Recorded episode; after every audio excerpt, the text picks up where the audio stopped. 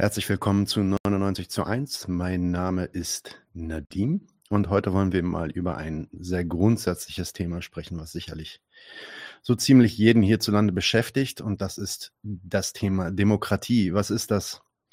Ich habe mir wurde gesagt, man soll nicht sagen, was ist das eigentlich? Okay, deswegen sage ich nur, was ist das? Es geht äh, vor allem um diesen Buch, um dieses Buch. Das äh, war der Anlass, warum wir äh, heute diese Folge machen. Es kam nämlich 2023 im Gegenstandpunkt eine erweiterte zweite Auflage des Buches Demokratie, die perfekte Form bürgerlicher Herrschaft, äh, heraus. Könnt ihr euch bestellen auf der Website des Gegenstandpunkts. Und wir haben dazu dann heute auch Peter Decker eingeladen. Herzlich willkommen zu 99 zu 1, Peter. Hallo. Peter ist der Herausgeber von diesem Buch und deswegen äh, natürlich auch auf jeden Fall ein guter Kandidat, um über diese Themen zu sprechen. Und wir gucken mal, wie grundsätzlich wir da Sachen geklärt bekommen. Es ist natürlich wie immer möglich, ähm, Fragen zu stellen im Chat. Es sind heute sehr, sehr viele Leute mit dabei. Deswegen sind zwei Moderatoren unterwegs, die eure Fragen markieren. Und am Ende schaue ich mir die markierten Fragen selber auch nochmal an und gucke, wie es passt, ob die nicht schon adressiert wurden oder noch werden. Und dementsprechend nehme ich sie dann ran oder auch nicht. Das heißt, fühlt euch bitte nicht äh, auf den Schlitz getreten, wenn eure Frage nicht vorkommen sollte. Ähm, ja, so weit, so gut. Ich glaube, viel mehr gibt es nicht zur Einführung zu erklären. Vielleicht nehme ich direkt mal den ersten Aufhänger, nämlich die zweite Auflage des Buches Demokratie, die perfekte Form bürgerlicher Herrschaft, kam im Gegenstandpunkt Verlag äh, 2023 raus. Die erste Auflage ist schon ein bisschen älter, nämlich 2013. Das Thema ist offensichtlich schon gegeben in der Überschrift, aber kannst du uns vielleicht nochmal einführen, zusammenfassen, Peter, worum es in diesem Buch denn eigentlich gehen soll? Naja, worum es gehen soll, das steht wirklich in der Überschrift. Es geht um äh, die Erklärung einer Staatsform. Aber wenn ich jetzt das Buch vorstellen soll und sagen soll, ähm, was, was, was, was wollen wir damit anpeilen? Oder was, was, ist unser, was ist unser Tour? drüber zu reden, dann äh, möchte ich mal sagen, dieses Buch wird sehr viele Leute enttäuschen. Nämlich alle, die über Demokratie unter dem Gesichtspunkt eines Konzepts oder einer schönen Idee oder äh, eines nicht verwirklichten Ideals reden. Wir reden über die Demokratie, die es gibt. Nicht über irgendwas, was man sich ausdenkt, sondern über die Demokratie, die in diesem Land herrscht. Und das, wie gesagt, wird für viele, die, äh, die über die ganze Geschichte schon gleich von vornherein nicht ja, im Sinn einer Betrachtung der Wirklichkeit reden, eine Enttäuschung sein. Ich hole mal ein bisschen aus an der Stelle. Das ist nämlich verdammt verbreitet, über diese Demokratie nicht als das zu reden, was sie ist. Und nicht bloß unter Intellektuellen, die dann äh, ja, darüber erfinden, was sie sein könnte und was sie leisten sollte und so weiter, sondern bei jeder Mann und jeder Frau. Über die wirkliche Demokratie haben die meisten Leute eine ziemlich schlechte Meinung. Dass sie viel zu melden haben, dass auf sie gehört würde, das glaubt kaum einer. Dass er mit seiner Wahlstimme viel bewirkt, wird, wird man selten hören. Dieselben Leute, die ziemlich abfällig über die Demokratie, wie sie es gibt, denken, sind aber jederzeit bereit, den Wert der Demokratie hochzuhalten und zu sagen, dass in der Form des Wertes ist es eine tolle Sache, nämlich das ist eine Ordnung, da geht es um den Bürger, da werden die öffentlichen Angelegenheiten im Interesse der Bürger geregelt und die Funktionäre der Macht, die ja, hören auf die Interessen der Leute. Diese Stellung, wie gesagt, eine sehr allgemeine, die soll angegriffen werden in dem Buch, und zwar indem man sich mit, dem, mit der Staatsform Demokratie, die es gibt, befasst und nicht mit einer, die, die man sich ausdenkt. Mal eine erste, erste These dazu. Der Staat, wie ihn jeder kennt, ist eine Obrigkeit, übt Herrschaft aus, in der Weise, die auch jeder kennt. Es werden Gesetze erlassen, an die muss man sich halten. Sie, sie scheiden Erlaubtes vom Verbotenen und sie weisen den Interessen der Menschen in der Gesellschaft den Weg. Und auf die Weise, mit, dieser, äh, mit diesen Gesetzen und den verpflichtenden Regeln, denen die Leute unterworfen werden, zur Not immer mit der Gewalt, die, die wirkliche, der wirkliche Grund der Geltung der Gesetze ist, der Gewalt der Polizei und der Justiz. Mit diesen Gesetzen regelt die politische Obrigkeit das ganze Leben der Gesellschaft und zwingt die Bürger zu der kapitalistischen Kooperation, die eben ihren Alltag ausmacht. So, das kennt man. Genau dazu ist die Demokratie die, ja, wir haben gesagt, perfekte, die ideale politische Organisationsweise der Herrschaft, dies, die sich diese Form gibt. Also an der Stelle gleich als zum Einstieg. Bei der Demokratie denken die Leute so schnell an das Angebot, das sie an sie ist. Ja, man wird gefragt, man darf abstimmen, man, äh, ach Gott, ja, im Wahlkampf kommen die Politiker sogar mal vorbei bei ihnen in Kleingartensiedlungen oder in den Schulen oder sonst wo. Man betrachtet es gerne als Angebot an den Bürger. Aber nehmt es mal umgekehrt. Es ist eine Organisation, die der Staat sich gibt und mit der er den Bürgerwillen sich hinorganisiert. Also das wäre mal die, äh, die, die einleitende These. Und jetzt, wenn wir nähere Betrachtungen der Unterabteilungen vornehmen, dann wird man merken, wie sich das alles bestätigt. Oder hoffentlich wird man es merken. Genau, fangen wir doch dann einfach mal direkt mit dem ersten Kapitel an. Das äh, Buch beginnt auch direkt so. Da geht es dann nämlich um das Kernstück eigentlich einer jeden Demokratie, die freie Wahl. Was hat das mit dieser Wahl auf sich? Was ist diese Wahl eigentlich? Schon wieder eigentlich gesagt. Mein Fehler. Ja, im Sinn, im Sinn dessen, wie ich das gerade vorbereitet habe, könnte man äh, oder muss man ja auch bei der Wahl sagen, sie ist in keiner Weise eine Aktivität der Bürger. Sie ist keine Tat, keine Forderung, kein Wille von ihnen, sondern die Wahl ist ja Teil der Verfassung. Sie wird angesetzt, die Bürger, der Ausdruck ist ganz nett, die Bürger werden an die Urnen gerufen, heißt's. Und so ist es ja auch.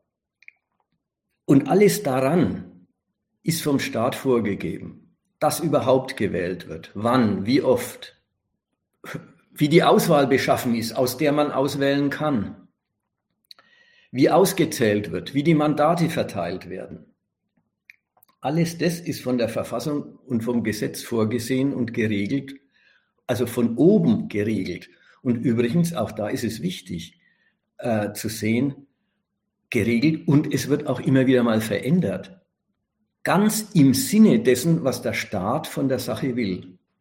Also wenn man jetzt einmal an, die, an, an Unterbedingungen der Wahl denkt, die 5%-Klausel. Warum? Ja, damit kleine Parteien nicht, in, nicht ins Parlament kommen und die, die Freiheit der, politisch, des, der politischen äh, Willensbildung im Parlament nicht stören die Freiheit des Regierens oder die Stabilität der Regierungsbildung nicht stören.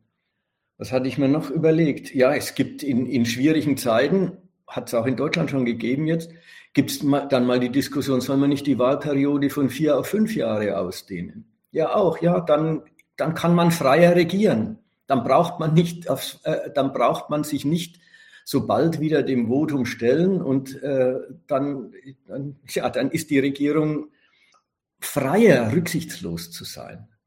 Oder auch das ist ja jetzt im Moment so aktuell in Bezug auf die AfD. Äh, man muss kein Mitleid mit dieser Partei haben, aber wie die Demokraten drüber nachdenken, wie man der das Wasser abgräbt, ob man sie verbieten soll, ob es besser ist, sie zu verbieten oder nicht zu verbieten. Und wenn man sie nicht verbietet, kann man ihnen dann vielleicht einfach die Staatsfinanzierung entziehen und, und sie dadurch austrocknen. Äh, das zeugt davon, wie da von oben die, äh, die, die, die, die Willensbildung, die da in der Wahl stattfindet, äh, rundherum organisiert wird, damit das Richtige, nämlich die Freiheit des staatlichen Handelns, dabei auch herauskommt. Das ist die Seite der institutionellen Regelung der Wahl. Ne? Wenn man jetzt mal die Wahl dann nimmt, wenn, sie, wenn, wenn, wenn man äh, auf den Wähler schaut, welche Rolle spielt der Wähler in diesem, jetzt haben wir so blöd gesagt, welche Rolle spielt der Wähler in diesem Verfassungsorgan Wahl? Naja, er wird an die Urne gerufen, um zu einer Entscheidung beizutragen, einer einzigen, nämlich zur Entscheidung beizutragen, welche Personen, meinetwegen Repräsentanten von Parteien, nächstens für die nächste Periode äh, ermächtigt werden, die Staatsgewalt auszuüben.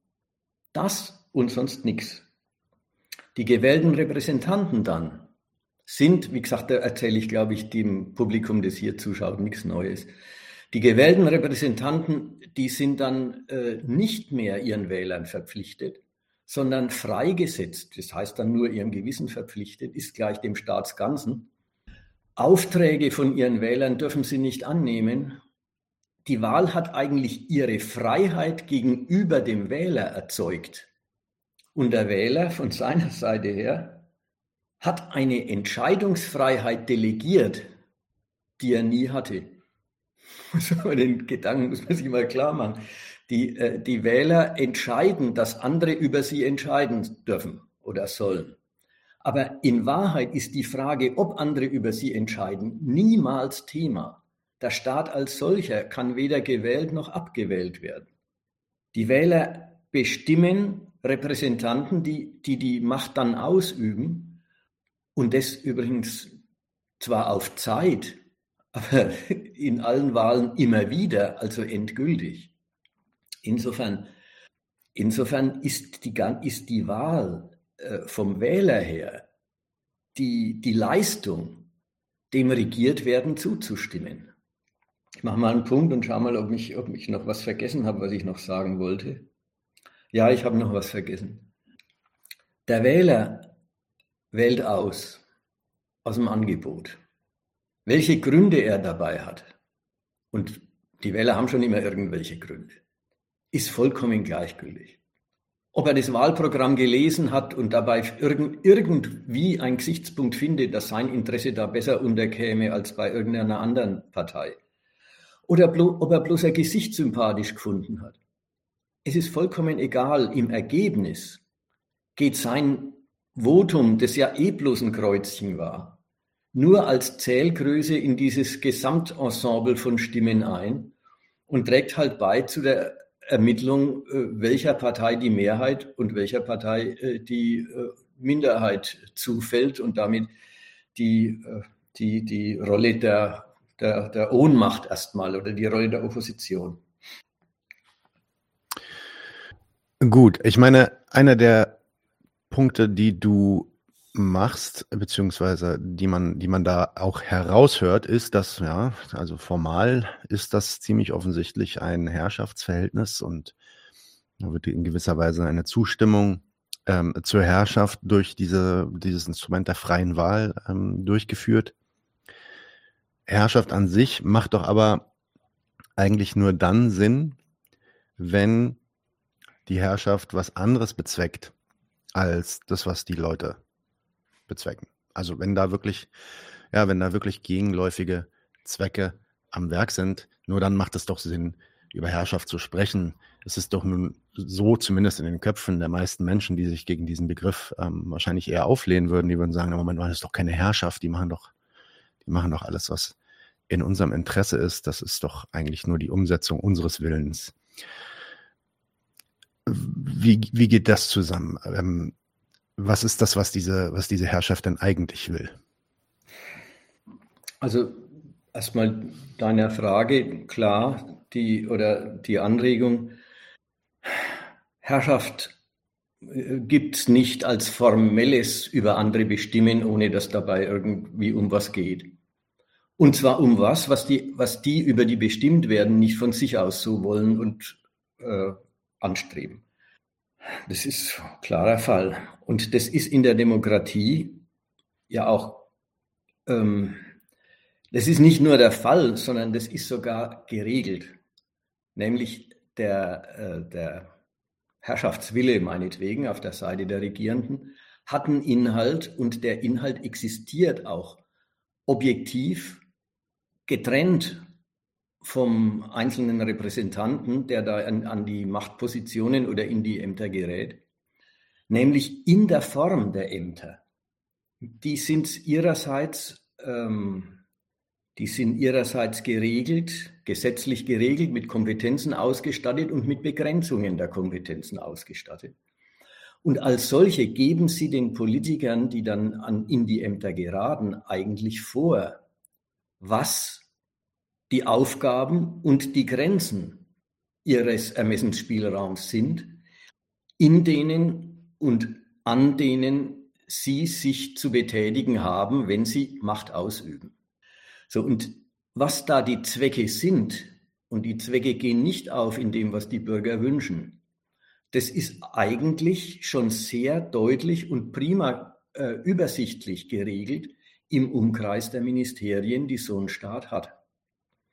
Wenn man sich die mal anschaut, dann äh, merkt man schon, dass da äh, ja, Herrschaft ausgeübt wird, und zwar mit einem Zweck, der auch in diesen Ämtern ganz gut kenntlich ist. Fangen wir mal an. Das sagen wir mal, das erste oder eines ist das Finanzministerium. Was ist die Aufgabe des Finanzministers? Er organisiert die Staatsfinanzen, indem er sich von den Bürgern das Geld holt, das der Staat für sich braucht. Dieses Geld holen ist kein Tausch. Das ist kein Geben und Nehmen, sondern das ist eine hoheitliche Enteignung. Da beschließt die eine Seite, wie viel sie der anderen Seite wegnimmt und dann kürzt der. Insofern ist da schon klar, da wird der Gesellschaft Geld entzogen, den Reichen wie den Armen um dem Staat die Mittel zu, an die Hand zu geben, die er für seine Zwecke und Ziele braucht. Das Geld, mit dem Geld übt er dann seine Herrschaft aus, indem er in der Gesellschaft alles mit Geld kauft und regelt, auf das es ihm eben ankommt. Nehmen wir das zweite Ministerium, das wunderbar ergänzend dazu äh, existiert und auch bekanntlich in einem gewissen Konflikt mit dem Finanzministerium immer steht, gerade heute. Das wäre das Wirtschaftsministerium. Was ist dessen Aufgabe? Dessen Aufgabe ist es, das private Verdienen zu fördern, eben damit es möglichst viel abwirft, an dem der Staat sich das, seinen Teil holen, von dem der Staat sich seinen Teil holen kann. Wenn es ums Fördern der Wirtschaft geht, dann geht es natürlich ums Fördern der großen Firmen vor allen Dingen, weil die erstens selber die großen Umsätze machen und die großen Steuerbatzen einbringen und weil sie zweitens für ihre Gewinne sehr viele Leute brauchen, die sie, wenn sie eben, wie das dann auch heißt, Arbeitsplätze schaffen, die sie ihrerseits zu Steuerzahlern machen, die dem Staat Mittel einbringen, mit denen er, je mehr sie sind, desto freier seine Ziele verfolgen kann. Drittes Ministerium. Das berühmte Ministerium für Soziales und Arbeit. In unserer Demokratie wird immer damit angegeben, dass das, das Ministerium mit dem allergrößten Einzeletat ist. Soll das Argument sein, schau mal, so viel, so viel haben wir für Soziale übrig. Ist ja auch so. Nur wovon zeugt es? Es zeugt davon, wie viel Elend und wie viel Unfähigkeit zur eigenständigen Lebenserhaltung einhergeht mit der Rolle der großen Mehrheit als Mittel äh, der wirtschaftlichen, äh, äh, der Wirtschaft und ihrer Gewinnmacherei. Auf dies den Staat, auf dies dem Staat natürlich sehr ankommt, weil ja, weil es ja die Quelle seiner eigenen Mittel ist. All die Hilfen, die es braucht, damit die breite Masse eine Lebensführung hinkriegt, man muss wirklich ernstlich sagen, überleben kann, zeugt davon, dass der Lohn und Gehalt ist dann dasselbe, ist mal egal, dass äh, für die lohnabhängige Bevölkerung Geld gezahlt wird, nicht damit sie leben können und am Maßstab dessen, was es dafür braucht, sondern dass die Bezahlung für lohnende Arbeit, für nämlich fürs Kapital lohnende Arbeit, gegenüber den Lebensbedarf vollkommen rücksichtslos ist. Und deswegen in all den Phasen, wo man nicht nützlich ist, auch kein Geld verdient werden kann. In der Jugend, im Alter, wenn man krank ist, wenn man arbeitslos ist.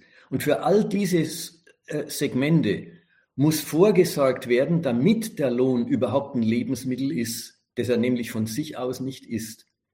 Diese, diese ganzen Leistungen zeugen davon, was es alles, wie viel Aufwand nötig ist. Und was heißt schon Aufwand? Im Grunde ist es ja nicht so, dass der Staat den Leuten Geld schenkt, sondern erstens schenkt er ihnen höchstens das, das er ihnen vorher weggenommen hat. Und zweitens schenkt er ihnen in der Regel auch gar keine Steuern bei den großen Sozialposten, sondern organisiert eine Zwangssolidarität unter denen, die auf diese Sorte Nachhilfen angewiesen sind. Sie müssen einen Teil ihres Lohns in Zwangskassen einzahlen, aus denen dann diese Reproduktionsnotwendigkeiten äh, finanziert werden. So zeugt dieses Arbeits- und Sozialministerium, nehmen wir noch die, das Bildungsministerium und vielleicht das Gesundheitsministerium dazu, so zeugen diese Ministerien davon, wie unglaublich viel Aufwand nötig ist, also gewaltsame Organisation nötig ist, um eine Gesellschaft fürs Kapital nützlich und produktiv zu machen. Man kann jetzt die Ministerien immer weiter durchgehen, äh, muss aber vielleicht gar nicht sein. Vielleicht lohnt es sich noch schnell zu erinnern an, es gibt dann das Innenministerium. Was ist das Innenministerium? Das ist eigentlich die Organisation, die die innere Gewaltseite des Staates als, besonder, als Spezialaufgabe hat. Nämlich mit Polizei und Justiz und Grenzschutz und Geheimdiensten die Gesellschaft unter Kontrolle hält, sicherstellt, dass sich an die Regeln gehalten wird und dass diejenigen, die äh, irgendwie ausbüchsen, auf, je, auf, welcher Ebene auch immer, sei es eine äh, nicht verfassungsgemäße Partei, äh, seien es Verbrecher, seien es äh, kleine Sozialschwindler oder große Wirtschaftskriminelle, dass die alle ja, in die Schranken gewiesen werden und damit die Geltung der, der herrschaftlich gesetzten Regeln äh, den Vorrang behält. Verteidigungsministerium als allerletztes Beispiel, dann höre ich wirklich auf damit. Die abschreckende Gewalt nach außen ist normal, gehört zu jedem modernen Staat, natürlich zu jedem demokratischen genauso wie jedem undemokratischen. Denn die abschreckende Gewalt nach außen ist die erste Bedingung der unangefochtenen Herrschaft, politischen Herrschaft nach innen. Man muss alle fremde Gewalt fernhalten, damit nur die eigene äh, das Gesetz, das Lebensgesetz der Gesellschaft bestimmen kann. Mache ich mal einen Punkt an der Stelle. Die Ministerien machen so schon deutlich, dass es sich um eine Indienstnahme der Gesellschaft für den Reichtum des Staates handelt und der Reichtum des Staates, das ist dann natürlich der schöne Zirkel, dafür eingesetzt wird, um die Basis, die gesellschaftliche Basis, die wirtschaftliche Basis des Staates wieder zu fördern, damit eben dieser, diese, diese äh, Verfügungsmacht des Staates immer weiter wächst. Vielleicht ist das ein Punkt, wo es sich lohnt, gleich noch ein bisschen was dran zu hängen, nämlich äh, schon der genannte Widerspruch zwischen den Ministerien äh, erinnert dran oder liegt nahe, dass es da ähm, innerhalb des Staats, innerhalb der, der staatlichen, äh, des, der, der staatlichen Aktionen, innerhalb der staatlichen Agenda, um das richtige Wort zu sagen, dass es innerhalb dieser Agenda äh, tatsächlich Alternativen gibt. Und dass sie halt auch sein müssen, eben weil es Widersprüche zwischen den, zwischen den Aufgaben der Ministerien gibt. Nehmen wir das Finanzministerium. Es kann natürlich der Gesellschaft mehr Geld wegnehmen, dann hat der Staat mehr Geld. Aber damit entzieht er, damit entzieht er denen, die mit Geld was anstellen können, nämlich akkumulieren, Wachstum anleiern, Arbeitsplätze schaffen. Damit entzieht er denen Reichtumsmittel. Also man kann als Staat die Reichen schonen. Dann haben die mehr Geld zum Akkumulieren. Aber dann, dann, dann, sind auch die, dann muss man auch bei den Aufgaben entsprechend, bei den staatlichen Leistungen für Infrastruktur, Bildung, Forschung und so weiter entsprechend äh, knapsen. Man kann es auch umgekehrt machen. Man kann mehr Steuern eintreiben. Dann kann der Staat mehr Leistungen für das Wirtschaftswachstum erbringen. Aber dann muss die Wirtschaft halt auch das, die, mehr, die höhere Steuerbelastung aushalten. Man kann die Reichen mehr besteuern und die Armen schonen im Interesse ihrer Funktion. Aber auch umgekehrt. Man kann als Staat mehr Schulden machen und mit mehr Schulden mehr Leistungen für das Wirtschaftswachstum erbringen und darauf spekulieren, dass die Privaten die Gelegenheiten dann ergreifen und entsprechendes Wachstum erzeugen. Man kann aber auch umgekehrt weniger Schulden machen und mit entsprechenden Konsequenzen sparsamer wirtschaften. Das sind lauter, lauter Alternativen, die es gibt. Und die Alternativen, die kann zum Staat, die sind ganz normal. Die werden in allen Staaten, ob demokratisch oder nicht, irgendwie entschieden. Und in der Demokratie werden sie halt dadurch entschieden, dass Parteien mit sich als Alternativen anbieten können und dann für die Wahlperiode wenn Sie die Wahl gewinnen, den Zuschlag kriegen, jetzt dürft ihr eure Prioritäten äh, praktisch werden lassen. Und die, die die Minderheit sind, das wird auch nicht verboten und nicht unterdrückt, sondern das wird, naja, in die Opposition äh, verbannt, sozusagen in den Wattestand, in den respektierten Wattestand, der so lange nicht zum Zug kommt, bis eben seine Chance kommt. Also dass jetzt nochmal diese Agenda des Staates, von der ich jetzt geredet habe und die im Umkreis der Ministerien beschrieben ist, diese Agenda des Staates hängt nicht an der demokratischen Form. Jede Diktatur kriegt es auch hin. Man muss bloß an China denken oder meinetwegen an den deutschen Faschismus, von dem die, von dem die Bundesrepublik den größten Teil der Gesetze und den Zuschnitt der wichtigsten Ministerien einfach übernommen hat.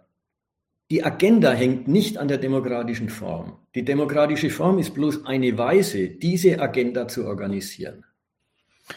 Also die Agenda steht fest. Innerhalb der Agenda gibt es Alternativen, äh, ja, alternative äh, Staatsführungen und alternative Wege, wie man die Herrschaft ausführen kann.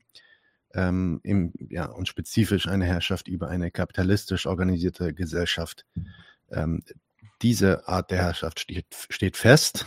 Und jetzt ist doch dann vielleicht die Frage, so sehen das ja zumindest die Leute nicht, die zu diesen Wahlen gehen oder die sich ja zumindest affirmativ zu dieser Demokratie stellen. Die kommen doch tatsächlich mit ihren eigenen Zwecken und Forderungen an. Die sind doch, die sind doch äh, besorgt, dass es sich in ihrem Leben irgendwas zu, zum Besseren ähm, wendet. Und es sind ja nicht mal nur diese Leute, die dann zu der Wahl gehen und da ihr Kreuz machen, sondern das sind doch ja auch ständig alle Politiker, die den die die regelrecht auffordern. Kommt, bringt eure Themen hier ein. Ja, da wird dann Politikverdrossenheit moniert, wenn es nicht genug Leute in die Wahl kommen, wenn die Wahlbeteiligung niedrig ist.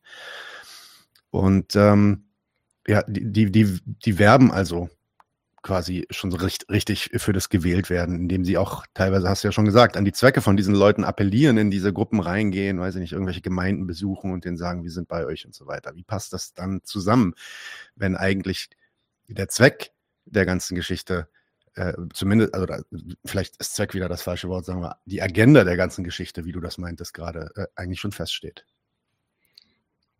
Ähm, zwei kleine, einen kleinen Punkt vorweg, weil du jetzt das Thema mit der Wahlverdrossenheit oder Politikverdrossenheit ansprichst. Das ist nochmal ein schönes Dokument dessen, dass die Wahl äh, Dienst am Staat ist. Hm. Die achten, die, die, da, bei der Wahl wird genauso wie äh, drauf, wer gewonnen hat, wird immer darauf geachtet, ja, wie war denn die Wahlbeteiligung? Und die Wahlbeteiligung, äh, die, die ist dann richtig das ist blöd für einen Staat oder das mögen sie nicht, obwohl übrigens nichts davon abhängt praktisch, ja. Eine Regierung kommt immer zustande, auch wenn bloß zu 20 Prozent gewählt worden sein sollte. Aber das zeugt davon, dass die, Polit dass die Bürger nicht auf die Politik setzen, dass sie kein Vertrauen in die Leistungs wie die heute sagen, Problemlösungsfähigkeit der Politik haben. Und das ist ärgerlich, denn darauf kommt es an, dass die, dass die Bürger wirklich ähm, ja, der Ermächtigung zustimmen, dass sie, dass sie sich willentlich unterordnen. Darauf kommt es an. Und, und wenn sie dann nicht zur Wahl gehen, dann haben sie sich zwar auch untergeordnet, denn es ändert ja nichts. Aber die, die freiwillige, die, die ausdrückliche Unterordnung, die ausdrückliche Zustimmung zum Regiertwerden, die fehlen und das ist dann blöd. Das war das Erste. Das Zweite war jetzt, du sagst, äh, ja, aber die Leute, die, die, die, die Bürger in der Demokratie, die kommen doch mit ihren Interessen und so weiter. An der Stelle würde ich erstmal bremsen und sagen, ja, das gibt's. Aber, aber das ist immer schon halb außerhalb des demokratisch Vorgesehenen. Ja, das kann man dann in Demos machen, wenn die Bauern mit ihren Treckern rumfahren und alles äh, verstopfen. Dann werden welche aktiv. Aber wenn man, wenn man jetzt wirklich die politische Willensbildung, die es braucht, damit diese Delegation einer Entscheidungsfreiheit, die man nie hatte, passiert. Wenn man sich diese Willensbildung anschaut, dann muss man sagen, auch bei der gilt wie bei der Wahl überhaupt, nix Aktivität der Bürger. Das ist alles Aktivität der anderen Seite. Die, die Akteure, der, äh, also den Bürgern wird ihr Wille gebildet, aber es sind nicht sie, die das, die das Nötige dafür tun. Die Akteure sind die Parteien und Kandidaten, die um die Stimmen werben. Und es, jetzt kommt meinetwegen, jetzt kommt der Punkt, an den du an, erinnerst. Ja, das ist das Besondere an der Demokratie. Wie ich es vorhin schon mal gesagt habe, die Politiker gehen zu den Wählern hin. Eben, ich habe, was habe ich gesagt? Äh, Kleingartenverein, Jägerverband, Schulen und äh, was weiß ich dann eben auch Gewerkschaftstage und, und die Großindustrie und so weiter. Sie gehen hin und jetzt sagen wir mal grob gesagt, verbeugen sich vor den Interessen der Bürger, erklären ihr Verständnis für die Anliegen, die, sie, die, die, die Leute haben. Dahin können diese, dahin können diese Geschichten mit dem, äh, sie fahren ins Land rum und erzählen hinterher, dass sie viel zugehört haben. Ja, zuhören können ist, ist eine Politikerqualifikation. Dann aber auch, was daraus folgt aus dem Zuhören können, dass man weiß, wo der Schuh drückt. Und das alles als Dokument ihrer Kompetenz, dass sie wissen, wie mit den Interessen der Leute umzugehen ist. Die empfehlen sich den Leuten als nicht als Exekutoren ihrer Interessen, nicht als, jetzt sagen wir mal, nicht als Dienstleister und Erfüllungsgehilfen, von dem, was die Leute wollen, sondern sie präsentieren sich den Leuten als kompetente Entscheider darüber, welchen Platz ihr Interesse, das ehrenwert ist, wie alle anderen auch, äh, welchen Platz ihr Interesse im Gemeinwesen verdient und kriegen soll. Die versprechen ihnen nicht Erfüllung. Sie versprechen ihnen Gerechtigkeit beim Einbau ihrer Interessen in das Gesamtsystem. Und das ist wirklich wichtig. Das ist auch der Unterschied zur Werbung. Deswegen, äh, ja, ich wollte das äh, zu der ganzen Wahlwerbung sagen. Die, es gibt äh, über sie viel abfälliges Urteil, so nach dem Muster Waschmittelwerbung und Einseiferei, vielleicht sogar Betrug. Wahlbetrug ist ja, ist ja beliebt, das Wort. Äh, damit erfasst man das, was, die, was der Wahlkampf ist, eigentlich sehr schlecht. Denn von Betrug, von, von, von hinters Licht führen, kann, kann nicht die Rede sein. Die Politiker gehen auf die Interessen zu, um ihnen zu sagen, dass sie eingeordnet gehören ins, Gesamt, ins große Ganze. Da gehört immer dazu, ja, euer Interesse ist in Ordnung, wir haben schon viel für es getan, wir wollen noch viel mehr für es tun, aber ihr müsst bedenken, es gibt noch viele andere ebenso ehrenwerte Interessen, die müssen wir auch berücksichtigen und die wollen wir auch berücksichtigen. Und außerdem erlaubt der Staatshaushalt mit seinen finanziellen Grenzen äh, nicht alles zu finanzieren, was wünschenswert wäre.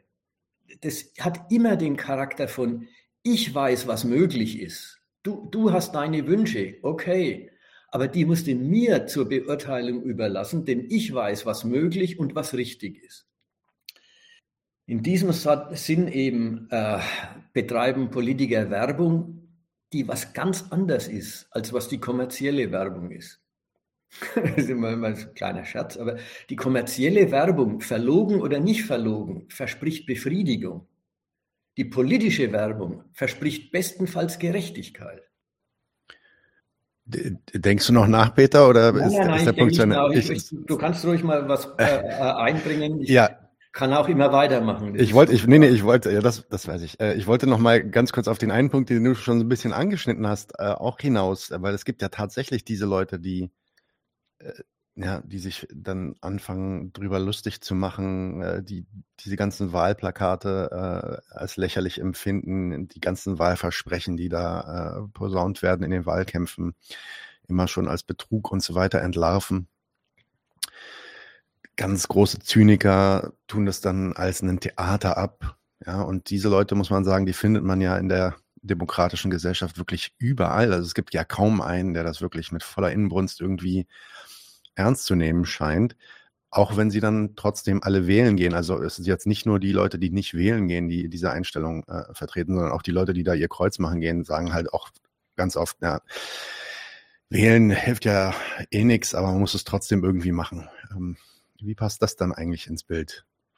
Jetzt muss ich mal sortieren.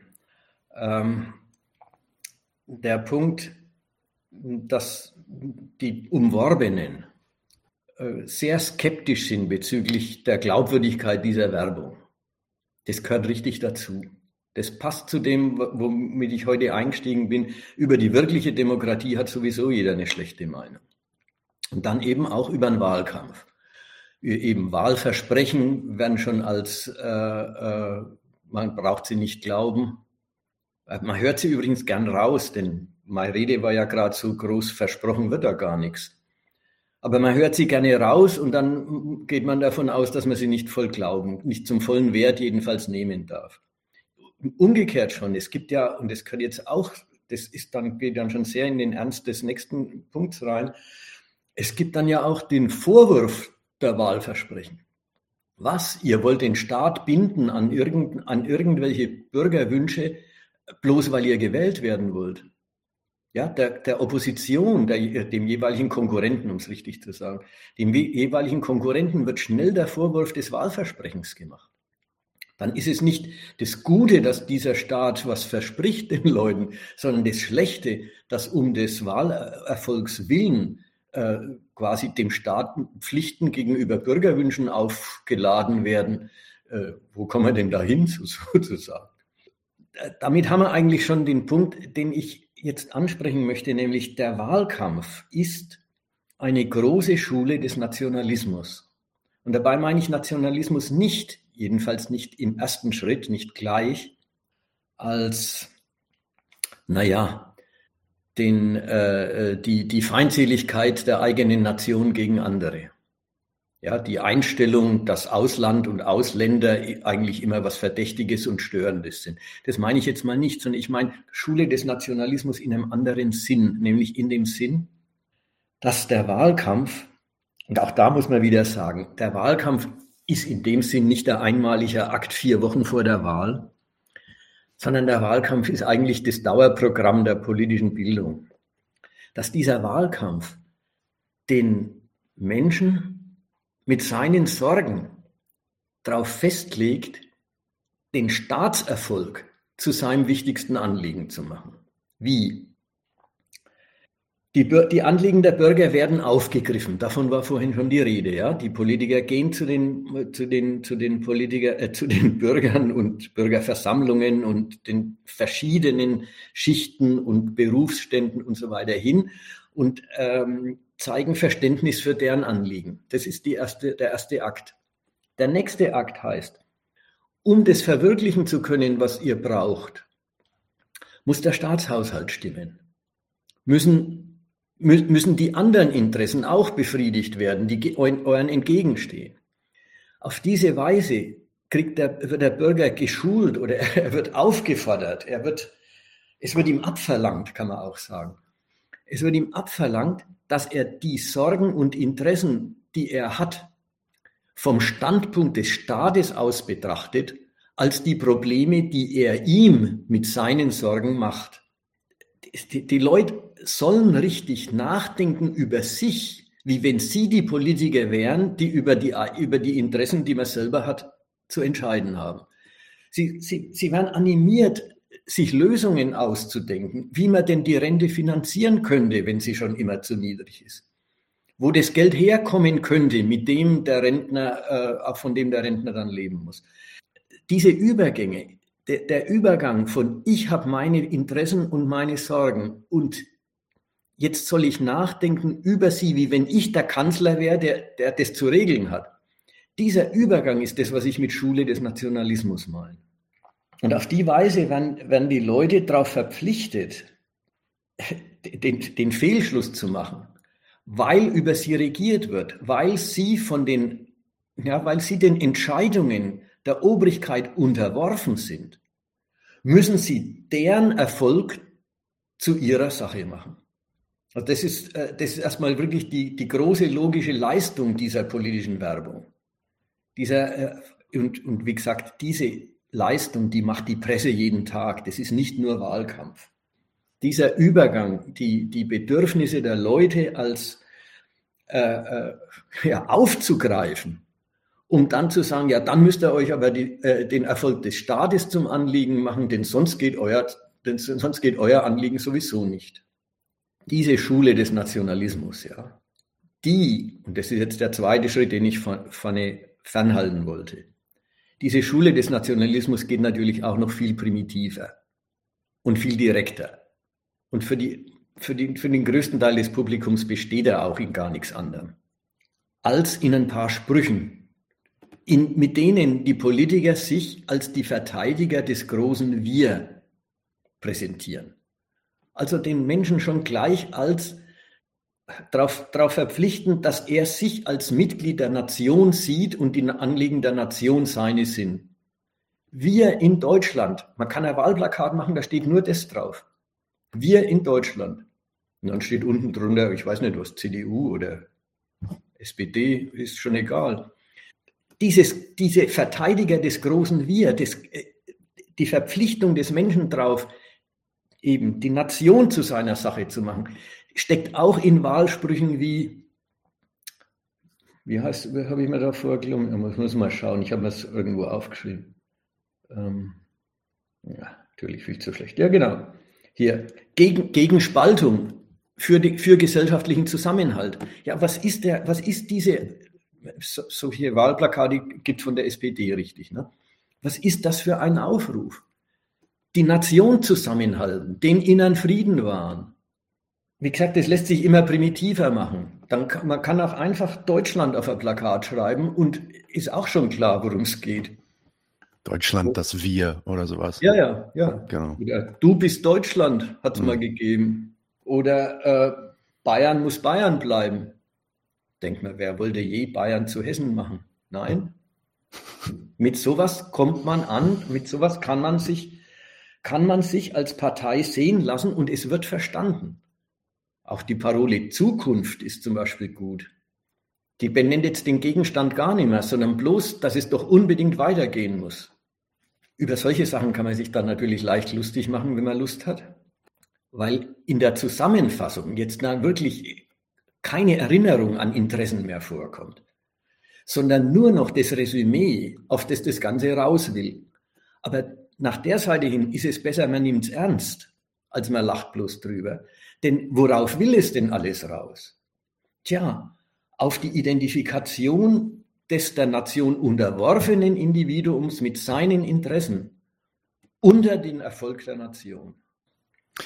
Okay, ähm, wenn es in Ordnung für dich ist und du da nicht noch Punkte hast, die du anbringen willst jetzt, dann würde ich sagen, ich äh, komme mal mit ein paar Nachfragen von meiner Seite, von meiner Seite direkt zu den Sachen, die du gerade gesagt hast. Aber äh, tatsächlich sind die dann auch schon so in den Kommentaren ähm, gefallen. Deswegen will ich mal gucken, dass ich die vielleicht äh, gematcht bekomme. Also äh, da war zum Beispiel ein äh, Triangeltangel Bob, der, der fragte, ob die Wahl denn wirklich von oben bestimmt ist oder vorbestimmt ist, dass die so stattfinden muss. Denn ursprünglich wurde die Verfassung ja nicht vom Staat geschrieben, sondern von irgendwelchen Leuten, die sich mal dazu äh, bekannt haben. Da, also vielleicht würde ich da, würde ich das ein bisschen abstrakter formulieren, beziehungsweise ich habe es mir anders runtergeschrieben. Herrschaft braucht ja immer eine Art Herrschaftssubjekt. Also äh, jemand herrscht über jemanden. Wer, also über wen jetzt geherrscht wird, darüber haben wir ja jetzt schon ausführlich gesprochen. Äh, das sind eben die Bürger, die äh, dann da zur Wahl marschieren oder sich da auch weigern hinzugehen. Auf jeden Fall sind es die Bürger dieses Staates. Aber wer herrscht denn dann eigentlich in dieser Demokratie? Wer ist das Subjekt der Herrschaft? Man muss mal die Frage, man muss mal, wie ist denn das gemeint? Man könnte ja einfach so sagen, naja, ist doch klar, die Amtsträger herrschen.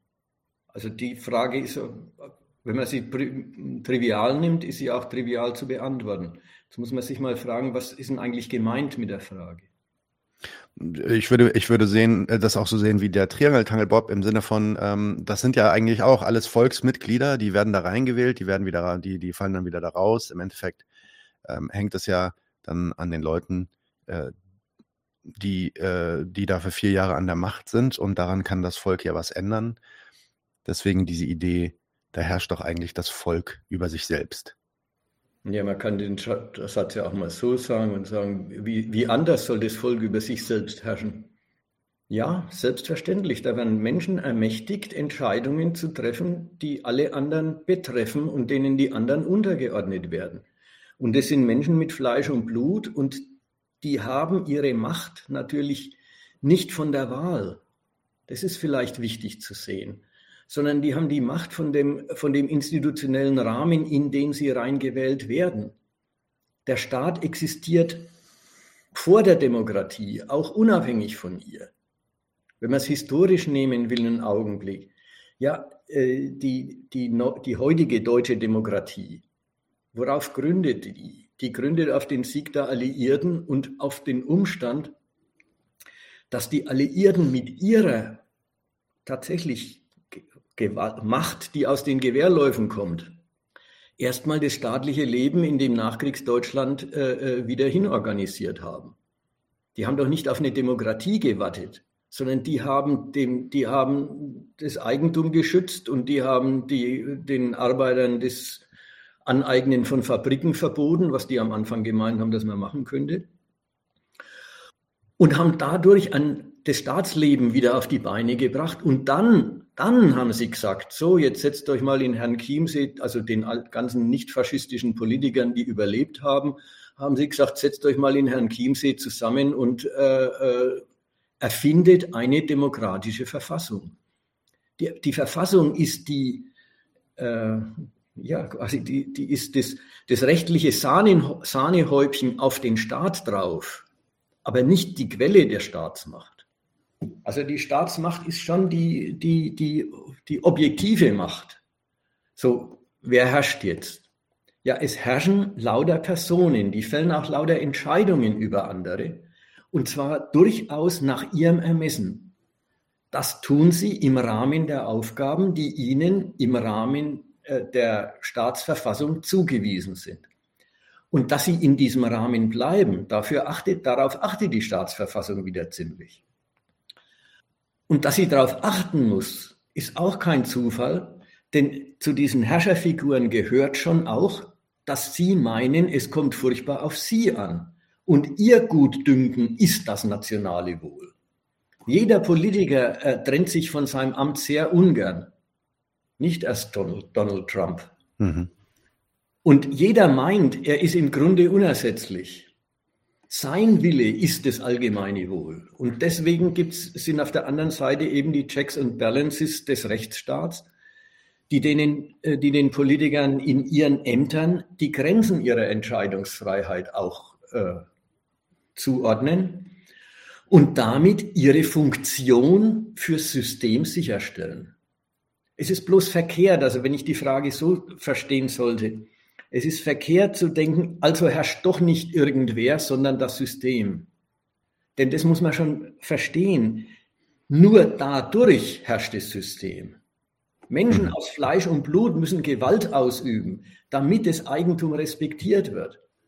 Und nur durch diese Gewalt entsteht die ökonomische Macht des Eigentums.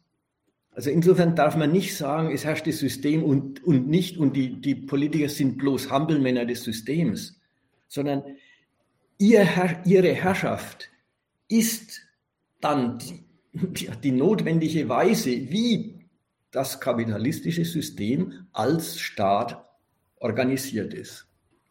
Ich weiß nicht, ob das jetzt hilft. Das Ganze Doch. ist nochmal was anderes mit dem Argument, das du dann auch noch dabei gehabt hast, nämlich, das sind, die werden doch selber aus dem Volk gewählt und können ja. wieder abgewählt werden. Wo ist dann Herrschaft?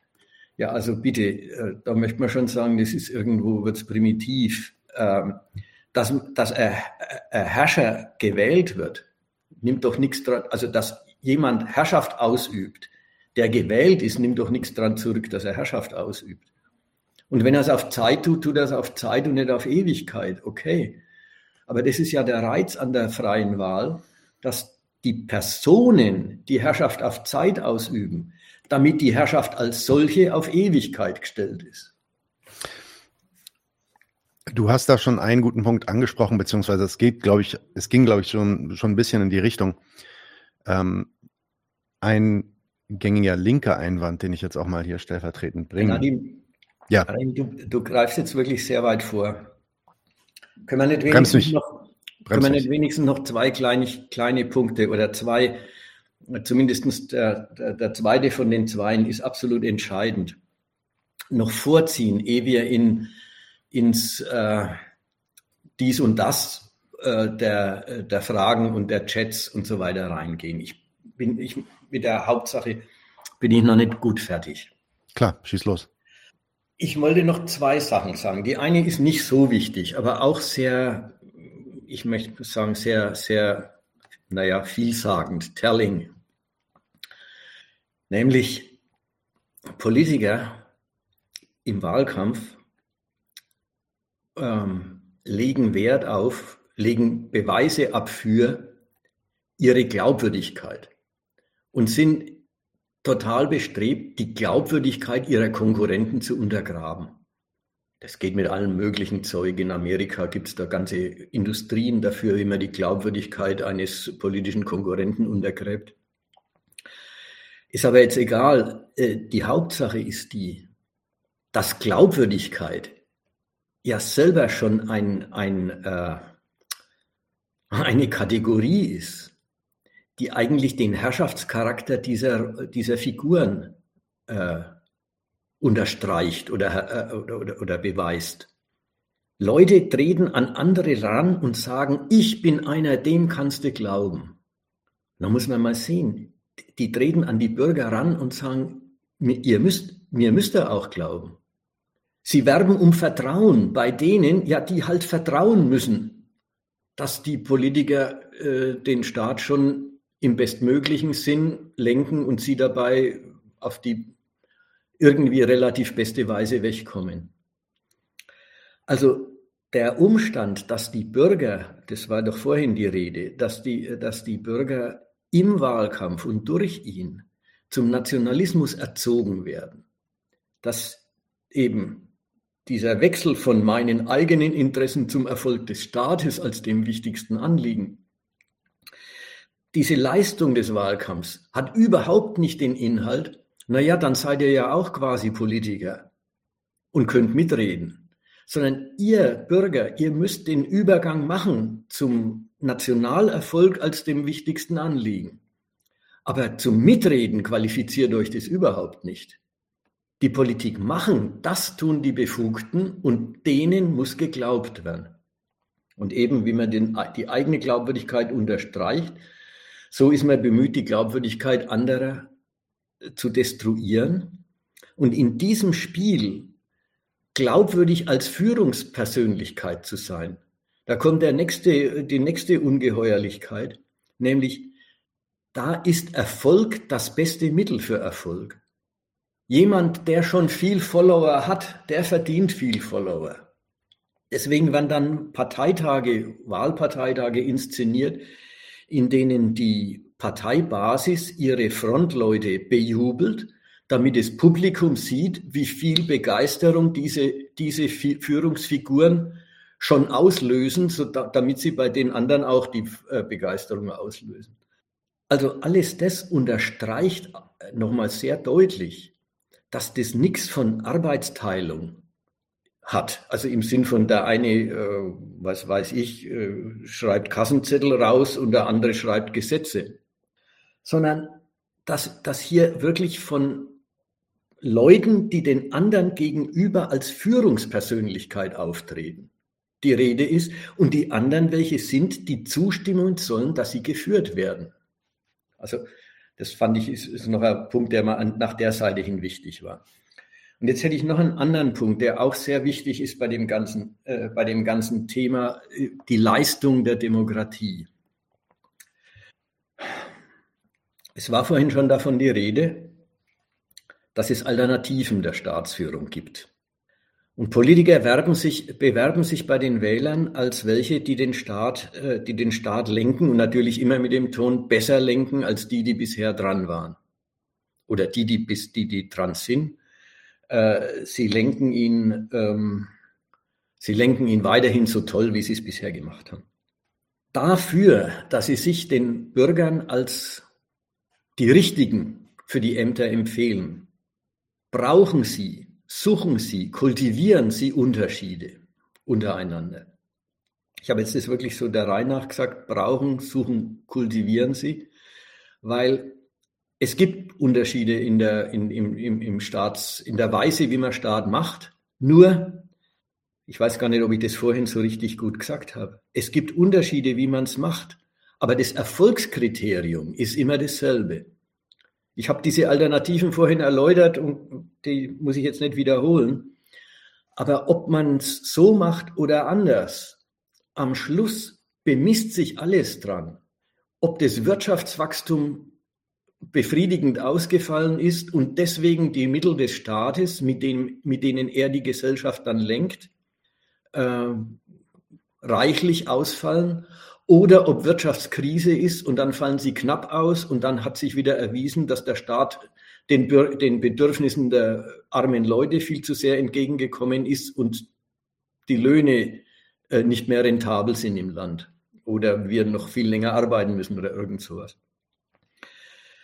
Also wichtig, das Erfolgskriterium ist immer, ist immer, das gleiche. Ich weiß nicht, ob ich das vorhin noch gesagt habe. Jedenfalls, das ist wichtig. Die, es, es, gibt Unterschiede, aber Erfolgs, das Erfolgskriterium ist immer dasselbe.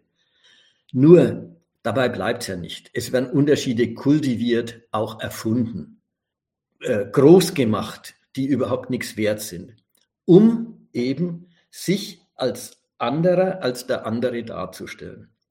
Dafür schreiben dann die Parteien Parteiprogramme, die niemand liest und die zu Recht niemand liest. Weil der größte Unterschied zwischen den Parteien ist überhaupt nicht äh, der, ob man jetzt SPD oder CDU heißt, sondern der größte Unterschied ist der, ob man an der Macht ist oder in der Opposition. Die an der Macht stellen ihr Staatshandeln als die unter den gegebenen Umständen bestmögliche Realisation der Kompromisse dar, die halt nötig sind. Meistens haben sie unter widrigen Umständen immer noch sehr viel erreicht für ihr Land. Die Chance und die Aufgabe der Opposition ist, und wirklich, das hat nichts mit ihrem Programm zu tun, die Chance der Opposition ist, diese Leistungsbilanz nach, nach Kräften madig zu machen so gut irgend geht, zu beweisen oder Dokumente dafür anzuführen, dass nichts dran ist an, diesem positiven, an dieser positiven Leistungsbilanz. Die Opposition appelliert an die Unzufriedenheit der Bürger mit dem Regieren, gibt ihr Recht, verstärkt sie, zum Teil evoziert sie überhaupt erst Unzufriedenheit, um sie auf die eigenen Mühlen zu lenken und sie und die Unzufriedenheit auf schlechtes Regieren zurückzuführen. Darin steckt der Idealismus, dass es für die Unzufriedenheit im Land für die Unzufriedenheit der Menschen mit ihrer Lage im Kapitalismus und mit den Leistungen des Staats für sie. Dass es für diese Unzufriedenheit keinen anderen Grund gäbe als schlechtes Regieren und man müsste nur sie ranlassen. Diese Leistung, Unzufriedenheit, jetzt sagen wir wirklich, für die politische Konkurrenz zu benutzen, das ist eine ganz besondere Leistung der Demokratie. Ein kleiner Exkurs an der Stelle, ein kleiner Scherz. Es war sozusagen die Schwäche des realen Sozialismus, dass er tatsächlich die Bedürfnisse der Bevölkerung, von denen er gesagt hat, die immer weiterentwickelten Bedürfnisse der Werktätigen, dass er die echt befriedigen wollte, dass er die zufriedenstellen wollte und natürlich dann auch Adressat aller Unzufriedenheit gewesen ist, die es dann bei ihm nicht geben durfte. Die Demokratie ist da freier. Die Demokratie hat nicht das Problem, dass sie zufriedene Bürger braucht. Sie kann mit der Unzufriedenheit sehr viel anfangen. Sie mobilisiert und instrumentalisiert die Unzufriedenheit für die Erneuerung der Hoffnung auf gutes Regieren und für die Erneuerung des Personals äh, in, in, den, in den Ämtern, in den Positionen der Macht. Also in dem Sinn ist dieses äh, Herr Kanzler, Sie können es nicht, ja, dass der, dass der, Merk kürz, äh, der Merz kürzlich dem Scholz gesagt hat. Das ist dieses, äh, dieses Ideal, wenn man richtig regiert, dann erntet man keine Unzufriedenheit. Und das gilt für die Opposition, wenn sie, wenn sie, wenn sie genug Unzufriedenheit äh, äh aufgeregt hat, dann äh, und die Wahl gewinnt, dann gilt es für sie so lang, bis sich gegen sie wieder genug Unzufriedenheit ansammelt, bis wieder ein Wechsel ansteht. Also die Demokratie, die braucht überhaupt keine zufriedenen Bürger. Die kann mit der Unzufriedenheit gut leben, weil die Unzufriedenheit äh, funktionalisiert wird für den politischen Prozess selber. So noch ein letzter Punkt in dem Zusammenhang, mit den, weil ich jetzt äh, darauf Wert gelegt habe, dass die äh, dass die Politiker untereinander auf Unterschiede drängen. Also darauf aus sind, wir sind ganz andere als die anderen. Den Stellenwert dieser Unterschiede, den charakterisieren sie selber, wenn die Wahl vorbei ist. Vor der Wahl haben sie die, haben sie die andere Partei als inkompetent, womöglich als Sicherheitsrisiko für unser Land. Ja, also solche Formulierungen haben wir doch im Ohr. Vor der Wahl haben sie die, haben sie die, die, die andere Partei als absolut unmöglich äh, verworfen und hinterher, wenn die Mehrheitsverhältnisse entsprechend sind, koalieren sie mit ihnen. Damit machen sie selber deutlich, was die Unterschiede wert waren. Sie waren halt gut, um den Wähler auf sich zu ziehen und von den anderen abzuwenden. Da, das ist der Stellenwert, der entscheidende Stellenwert der Unterschiede. Sogar noch der Umstand, sogar noch der Umstand, dass äh, politische Chefs, wenn sie eine Wahl verlieren, äh, abtreten, ist ein Dokument dessen, dass sie auch davon ausgehen, dass der andere, der dann hinkommt, den Staat nicht so grundsätzlich anders lenken wird, wie er es selber getan hat. Wo das nämlich nicht der Fall ist, da hört nicht die Konkurrenz der, äh, der, der Machtfiguren auf, aber die demokratische Form, in der sie ausgetragen wird. Ja, dass man, dass Politiker nicht abtreten, wenn sie die Wahl verlieren. Das hat man ja jetzt erlebt mit dem Trump. Und äh, wenn er, wer sich noch daran erinnern kann, wie der Schröder gegen die Merkel äh, das kann mir auch das erste Mal die Wahl verloren hat, da war nah dran an dem, wenn er ins Fernsehen, ja. äh, im Fernsehen sagt, und Sie glauben doch nicht, dass diese Frau das Land lenken kann. Äh, das, äh, das ist auch nah dran an, ich bin doch unersetzlich, ich bin der Staatswille und ja, diese inkompetente Person, der kann man doch das Land nicht überlassen. Also diese Identifikation des Politikers mit, seiner, mit, mit seinem Staatsamt äh, droht immer. Und wenn die bereit sind, diese Identifikation wieder aufzugeben, dann dokumentieren sie, dass der Unterschied zu den anderen Parteien groß nicht ist. So, das waren jetzt die Nachträge, die ich zum, noch zum Wahlkampf, also noch zu dem, was man am Wahlkampf sehen kann. äh, äh, anführen wollte, weil das sind alles Zeichen davon, dass die ganze Geschichte eine Veranstaltung von oben ist, ein, in, ein Indienstnehmen des Volkes fürs, oder des Wählers für seine institutionelle Rolle äh, bei, der, äh, bei, der, bei der Besetzung der Staatsämter. Aber nicht, nicht der Staat, äh, nicht in der Wahl macht der Bürger sich den Staat gemäß, sondern in der Wahl macht der Staat sich den Bürger gemäß. Also das sollte jetzt da diese, äh, diese Zusammenfassung sein. Okay, sehr gut. Ähm, meinst du, dass wir dann jetzt weitermachen mit diesen, mit den Nachfragen? Ich versuche mal direkt vielleicht anzuknüpfen an, an das ja, letzte Thema. Ja, mir werde ich, jetzt bin ich, habe ich die Sachen, die ich mir so zurechtgelegt habe, dass die ich gern loswerden wollte, erstmal fertig. Gut, weil, also vielleicht das letzte Thema der Unterschiede der Parteien da wurde, da wurde äh, schon relativ früh, das kam gar nicht jetzt erst, sondern war bestimmt schon vor 20 Minuten, kam der Einwurf, dass es, dass es doch ganz so am Ende nicht sei, dass es sehr wohl Unterschiede gibt in den Parteien und ja, die, die, wenn die eine Partei an die Macht kommt, dass zumindest für bestimmte Gruppen und ich glaube, da will die Person vielleicht auch auf ja, äh, weiß ich nicht, äh, Minderheiten, die irgendwie diskriminiert werden oder so hinaus, dass das dann auch negative Auswirkungen haben kann. Insofern äh, es ist diese Gleichmachung, diese Gleich, äh, ja, die Gleichdarstellung quasi, oder das Kleinreden, sagen wir es so, das Kleinreden der Unterschiede, dass das nicht zutrifft. Was sagst du denn dazu? Also erstmal, ich wollte nicht sagen, dass es keine Unterschiede gibt. Es war vorhin, ich habe es ein bisschen unterschieden zwischen, es gibt ja tatsächlich Alternativen, äh, den, den, den Staat zu führen, eben diesen, den Wirtschaftserfolg herbeizuführen und mit dem Wirtschaftserfolg den Staat zu stärken und mit dem gestärkten Staat wiederum seine eigene Grundlage zu stärken. Diesen, dieser Zirkel, den kann man auf verschiedene Weise betreiben und angehen und da will ich nicht sagen, da gibt es keine Unterschiede. Dann gibt es natürlich auch Unterschiede in aber eigentlich dann sehr auf der, auf der Ebene der Kultur, der Respekt, des Respekts vor Minderheiten, des Respekts vor Identitäten und solchen Fragen. Und naja, da kann der eine sagen, dieses ist ihm lieber und jenes ist ihm lieber, das kann ich schon verstehen. Nur, man muss mal sehen, auf welcher Ebene die Unterschiede angesiedelt sind. Wer sagt, er, er geht wählen, weil naja, was hatten wir irgendwann mal gehabt?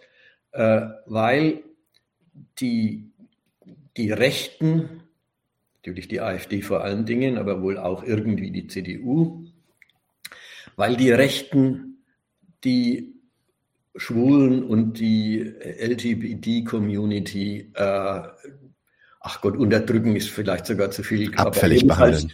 Äh, geringschätzig behandeln und hm. nicht fördern wollen. Hm da hat man, kann man sagen, na gut, da hat man jetzt einen Gesichtspunkt, einen Gesichtspunkt, wo der, der Unterschied der Parteien. Mit dem Unterschied der Parteien, also wenn man sich an den Unterschied hängt, dann unterschreibt man den ganzen Rest, von dem jetzt heute die Rede war. Hm. Die Unterordnung unter die kapitalistischen Rollen, die, äh, die Erzwingung der kapitalistischen Rollen, davon muss ich vielleicht später nochmal reden im Punkt Wahlkampf die ganze wirkliche Staatsleistung, das alles wird akzeptiert und unterschrieben, weil man sagt, ich habe einen aparten Gesichtspunkt, meinen nämlich, unter dem finde ich die einen besser als die anderen und irgendeinen kriegt man ja sowieso, also wähle ich die.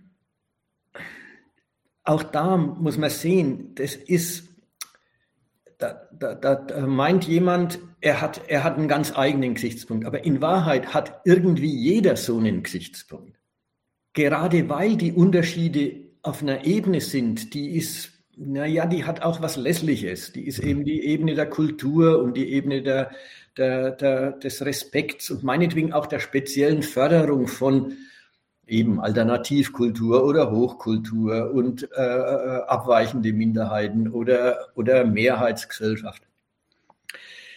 Jeder hat irgend so einen Gesichtspunkt. Ein Jäger geht wählen und sagt, ja, die, die CDU, die macht mir das Totschießen von Tieren nicht so sauer wie die Grünen. Naja, dann wähle ich die. Irgendwas, irgendein Gesichtspunkt hat jeder. Aber, aber wofür? Dafür, dass er Ja sagt zu der Rolle, die er in dem Gemeinwesen spielt und die ihm zugewiesen ist, die eben nicht Gegenstand seiner Wahl ist. Also das finde ich ist erstmal wichtig zu sehen. Jeder findet irgendeinen aparten Gesichtspunkt, unter dem er einen Unterschied zwischen den Parteien wichtig nehmen kann. Gut. Und damit hängt man sich an den ganzen Laden ran. Machen wir, machen wir vielleicht an der Stelle gleich weiter, weil du hast es direkt schon erwähnt. Jetzt ist jetzt vor kurzem diese Geschichte mit äh, in Potsdam rausgekommen über äh, dieses Geheim, sogenannte Geheimtreffen, Masterplan, Remigration und das, da ging viel Aufruhr durch die gesamte Gesellschaft. Ähm, und seitdem äh, hat man das Gefühl, geht eigentlich schon der Wahlkampf 2025 los und äh, es wird groß demonstriert und darüber geredet.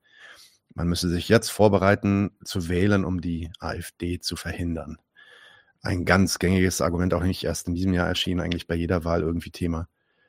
Äh, du hast es ja jetzt schon ein bisschen ausgeführt, was diese partikularen Interessen sind und wie die sich einordnen in, in das gesamte Thema. Wenn man sich jetzt allerdings mal speziell die, ich sag mal, Bedrohung von rechts vornimmt, ist das denn nicht dann ein Argument zu sagen, na gut, äh, da kann es dann tatsächlich noch um einiges schlimmer werden für viele Menschen und da macht es dann Sinn, auch mal weiß ich nicht, was zu wählen, was man eigentlich nicht ab kann, äh, um, um die AfD zu verhindern? Äh, nehmen wir es mal auseinander. Zwei Sachen. Die einen sind die das eine sind die Demonstrationen, das andere wäre Wählen. Die Demonstrationen, die leben jetzt natürlich davon, dass das wirklich äh, einen gewissen Schock bewirkt. Man erinnert sich, vielleicht ist es auch ein bisschen gewollt, man erinnert sich an die Wannsee-Konferenz und äh, hat den Vergleich zu der Potsdam-Konferenz und äh, kriegt mit dem mit der Perspektive von wirklich Deportationen von einer größeren Zahl von Menschen, man merkt ja auch die, die Grenze, an der die Moral dann wach wird, ist es, ob es deutsche Staatsbürger sind oder nicht, die deportiert werden sollen. Also die Ausweisung äh, von Asylanten, die man nicht will, die ist ja völlig normal inzwischen, also jedenfalls moralisch normal. Äh, also das, das schockiert und da äh, fühlt sich mancher eben erinnert dran, wozu das geführt hat damals im Dritten Reich und wie es geendet hat, wie furchtbar, wie furchtbar dieser Exzess des Nationalismus gewesen ist und wie sehr Deutschland als Ganzes darunter gelitten hat am Schluss. Also das ist, äh, das ist was, das will man nicht. Gut, verstehe ich. Da würde ich jetzt am ersten, als erstes mal sagen, das sollten mal die Demokraten, die sich hier äh, entsetzen und zu Recht entsetzen, sollten mal sehen, das alles ist irgendwie mit ihrer Demokratie vereinbar. Sie, sie müssen drum kämpfen, sie müssen auf die Straße gehen weil die Möglichkeit, dass diese Leute eine Wahl gewinnen und dann ihre Politik machen, wirklich drin ist. Demokratie als solche verhindert gar nichts. Sie ist keine Garantie für irgendetwas. Also das wäre mal das Erste. Mal das, den Spieß umdrehen und nicht sagen, da lohnt sich zu engagieren, sondern zu sehen, in was für einem Gemeinwesen man lebt, dass auch das als eine Möglichkeit kennt. Eine Möglichkeit, die die Leute jedenfalls jetzt für so real halten, dass sie meinen, sie müssen auf die Straße gehen. Das andere ist das Wählen. Beim Wählen gilt wie immer das, was ich vorhin, was ich heute schon eingangs gesagt habe. Mit dem Wählen verhindert man gar nichts. Denn gewählt sind hinterher irgendwelche Leute und die entscheiden dann, was fällig ist. Man muss mal sehen, die, äh, die, die ehrenwerten Demokraten machen heute die Ausländerpolitik, die, die, die bis gestern nur die AfD gefordert hat. Hat man das gewählt? Hat man gemeint, das will man jetzt haben durch die Wahl von SPD und Grünen? Jetzt sind eben diese Asylverfahren in irgendeinem Ruanda, äh, also ist noch nicht real, aber es, es wird ganz ernsthaft gesucht nach Wegen, wie man das hinkriegt. äh, Asylverfahren an den Außengrenzen der EU, dass man die, dass die erstmal gar keinen Fuß in das Inland bringen, so dass man sie, so dass man nicht in der Pflicht ist, dem eigenen Asylschwur auch noch irgendwie äh, na, praktisch nachzukommen und äh, sie in ein reguläres Asylverfahren reinzulassen. Auch das ist jetzt real. Abschiebeknäste, wo man sie braucht. Alles das ist jetzt wie gesagt, bis gestern hat das die AfD gefordert und die anderen haben gesagt, das wäre, ich weiß nicht, wie sagt man, äh, inhuman oder unserer Zivilisation nicht entsprechend. Inzwischen ist es Politik. So, man merkt, was, was zur Politik wird, ist nicht das, was die Parteien in der Wahl oder mit ihrer Identität versprechen, sondern was sie meinen, dass in der entsprechenden Lage das Angemessene ist. Und da passt jetzt zum eben der Umstand, dass diese Asylsuchenden so viele sind, dass man in Europa keinen Konsens herkriegt, wenn man nicht, äh, wenn man nicht total radikale Abweisungen betreibt. Und dann ist es auf einmal äh, auch ein deutscher Weg. Das war jetzt nur zum Argument, dann wählen wir nicht die AfD, sondern die anderen und dann hinterher machen die anderen die Politik, die die AfD will oder wollte. Nach der Seite hin ist die Wahl kein Mittel und das war sie nie. Also vielleicht noch ein kleiner, kleiner Zusatz zu dem ganzen Komplex. Der passt jetzt auch zu dem von vorhin mit dem äh, irgendeinen aparten Gesichtspunkt findet man immer. Es ist fast schon der gute Ton, dass der Wähler von sich sagt, er wählt das kleinere Übel. Das passt auch zu dem, über die wirkliche Demokratie immer eine schlechte Meinung haben, ja so richtig positiv, diese Partei, die macht's richtig, die macht das, was ich will und brauche, sehr selten. Die Regel ist, es geht darum, was zu verhindern, andere verhindern, rechts verhindern, links, links taugt nichts, aber rechts verhindern, das taugt was. Und das ist ein lustiger Punkt, denn alle sagen, sie wählen das kleinere Übel, aber zugeben, dass sie das Übel wählen, tun sie nicht. Da meinen sie ja doch, sie sind schlau wo sie sich in Wahrheit bloß einverstanden erklärt haben, dass eben nicht die eine, sondern die andere Partei über sie bestimmt äh, in Sachen, wie es mit ihrem Leben und mit ihren gesetzlichen Lebensbedingungen weitergeht.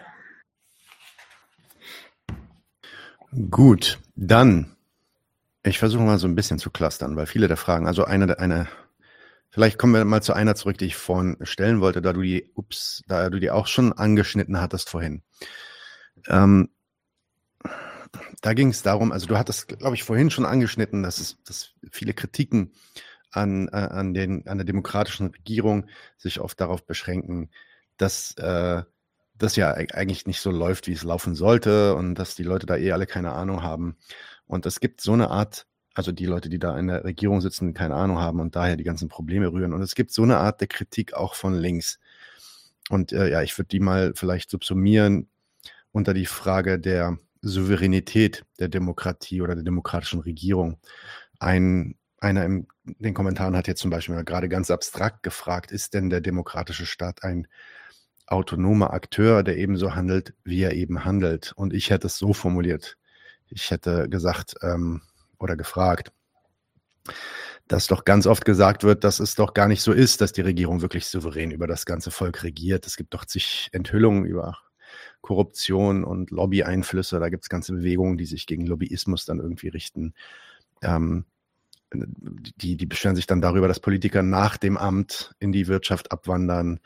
Generelles Geklüngel von Politikern mit der Wirtschaft wird, äh, wird vorgeworfen. Ähm, Ah, ja, dass die eventuell, dass vielleicht der ein oder andere dann sogar von eigenen Kapitalinteressen irgendwie geleitet ist. Und die Idee geht auf der Linken dann so weit, dass der Staat direkt, also theoretisch direkt und personell als vom Kapital vereinnahmt angesehen wird. Das ist dann was, worüber wir vielleicht jetzt nicht reden müssen, aber so diese, diese Stamokap-These, ja. Ähm, und der Staat und seine Demokratie seien eigentlich bloß eine Art legitimatorisches Theaterstück. Und es gibt da so eine Schattenregierung des Kapitals hinter dem Staat. Ähm, was ist denn, was ist denn äh, zu solchen, ne, ich zugegebenermaßen jetzt vielen verschiedenen, die ich aufgezählt habe, äh, Ideen zu sagen, die aber doch dann irgendwie die Gemeinsamkeit haben, dass sich die Regierung eigentlich da gar nicht so richtig, die Demokratie sich da gar nicht wirklich entfalten kann, sondern eigentlich unter anderem unter der Fuchtel von irgendjemand anders steht. Dazu hätte ich drei Gedanken. Der erste ist der, dass die Kritik, es gibt Korruption, Lobbyismus, ähm, ja, meinetwegen die, die, die Connections von Politik und Wirtschaft hin und her, ähm, dass diese Kritik ja selber noch den Maßstab hochhält, der zur demokratischen Ordnung gehört. Ja, die Kritik ist selber quasi auf dem Standpunkt dessen, wovon ich heute geredet habe. Souveräne Macht über die ganze Gesellschaft, keinem Sonderinteresse dienstbar, sondern alle Sonderinteressen unter den, unter den, äh, den Standpunkt des Staatserfolgs drunter getan, subsumiert, ihm dienstbar, alle, alle Standpunkte diesem dienstbar gemacht. Das wird quasi als, das ist die gute Ordnung, hochgehalten in dieser Kritik. Insofern bestätigt die Kritik erstmal mit dem Maßstab, den sie anlegt, de, diese Qualität des demokratischen Staats halt in der Form, das sollte sein und ist aber nicht. Zweitens wird übrigens, ja, vielleicht zu dem ersten gehört noch, und Korruption ist ja tatsächlich verboten. Also es ist ja ein kriminelles Delikt, wer, wer dabei erwischt wird, dass er Geld nimmt für Staatsentscheidungen, äh, wird verknackt. Also das ist mal das eine. Das zweite ist, diese ganze Idee, der Staat wäre vom Kapital gekapert. Er, er, würde, er wäre dem unterworfen. Lebt von einer falschen Trennung zwischen Staat und Wirtschaft. Und deswegen äh, behauptet diese Kritik eine falsche, nämlich verschwörungstheoretische Identität. Die falsche Trennung besteht darin, so zu tun, als ob der Staat nicht oder zu meinen, der Staat hätte nicht das Interesse am Erfolg der Wirtschaft. Natürlich hat er es. Es ist ja seine, es ist ja seine materielle Grundlage. Die, die Benutzung möglichst des ganzen Volks als Arbeitskräfte, die Verwandlung aller Bürger in Steuerzahler, das ist sein Anliegen. Deswegen ist es gar keine Zweckentfremdung oder keine Verfehlung der staatlichen Auftragslage, wenn Politiker sich mit Wirtschaftskapitänen zusammensetzen und sagen, ja, wie machen wir denn das mit der deutschen Konkurrenzposition auf dem Automarkt der Zukunft? Wie machen wir denn das mit ja, der, der Reihenfolge der Umstellung der Energieproduktion äh, von, von fossil auf äh, Wind und Sonne? Da helfen, da kann man ganz ernstlich sagen, da helfen die Lobbyisten sogar beim Gesetzesmachen, weil die, die kennen die Bedürfnisse, die kennen die Probleme der, der jeweiligen Branchen. Und die Politiker wollen ja den Erfolg dieser Branchen. Sie brauchen ihn ja. Insofern ist die Zusammenarbeit und das, wenn man so will, das Klüngeln überhaupt der Sache, also dem nationalen Erfolgsgesichtspunkt Fremde äh, Verschwörung. Man muss die deswegen auch nicht geheim halten. Zum Lobbyismus gehört, dass er bekannt gemacht wird. Ja, das ist, das ist wichtig. Bei Lobbys braucht es ein Register. Die, die, die, Lobbyisten müssen sich melden, müssen sich registrieren lassen und wenn, wenn, wenn sie bekannt sind, wenn ihre Zusammenarbeit mit den, mit den Gesetzes, Gesetzesmachern, wenn die offengelegt ist, dann ist die Sache auch in Ordnung. So, und deswegen ist jetzt drittens, der, äh, der, der, der, das, das sind so Linke, die, die, die nicht sehen, dass sogar im Interesse der Gewerkschaften der Nationalerfolg, also der auf ihre Kosten geht, der auf der Billigkeit ihrer Arbeit beruht, dass sogar die Gewerkschaften am Nationalerfolg in Sachen, es braucht eine Konjunktur, es braucht Wirtschaftswachstum, es braucht Arbeitsplätze, dass sogar die dran hängen, dass sogar die ein politisches Interesse an dem Reichtum haben müssen, der nicht ihrer ist. Das sehen diese Linken nicht. Und dann meinen sie, wenn die, wenn die äh, Politiker mit den Wirtschaftsleuten zusammenstecken, und äh, miteinander, was ich, den Gang der Dinge ausmachen, dann würden sie ihre Pflicht verletzen. Die brauchen aber das gar nicht geheim zu machen und die machen es ja auch gar nicht geheim in der Regel, weil das durchaus ihrer Aufgabe entspricht.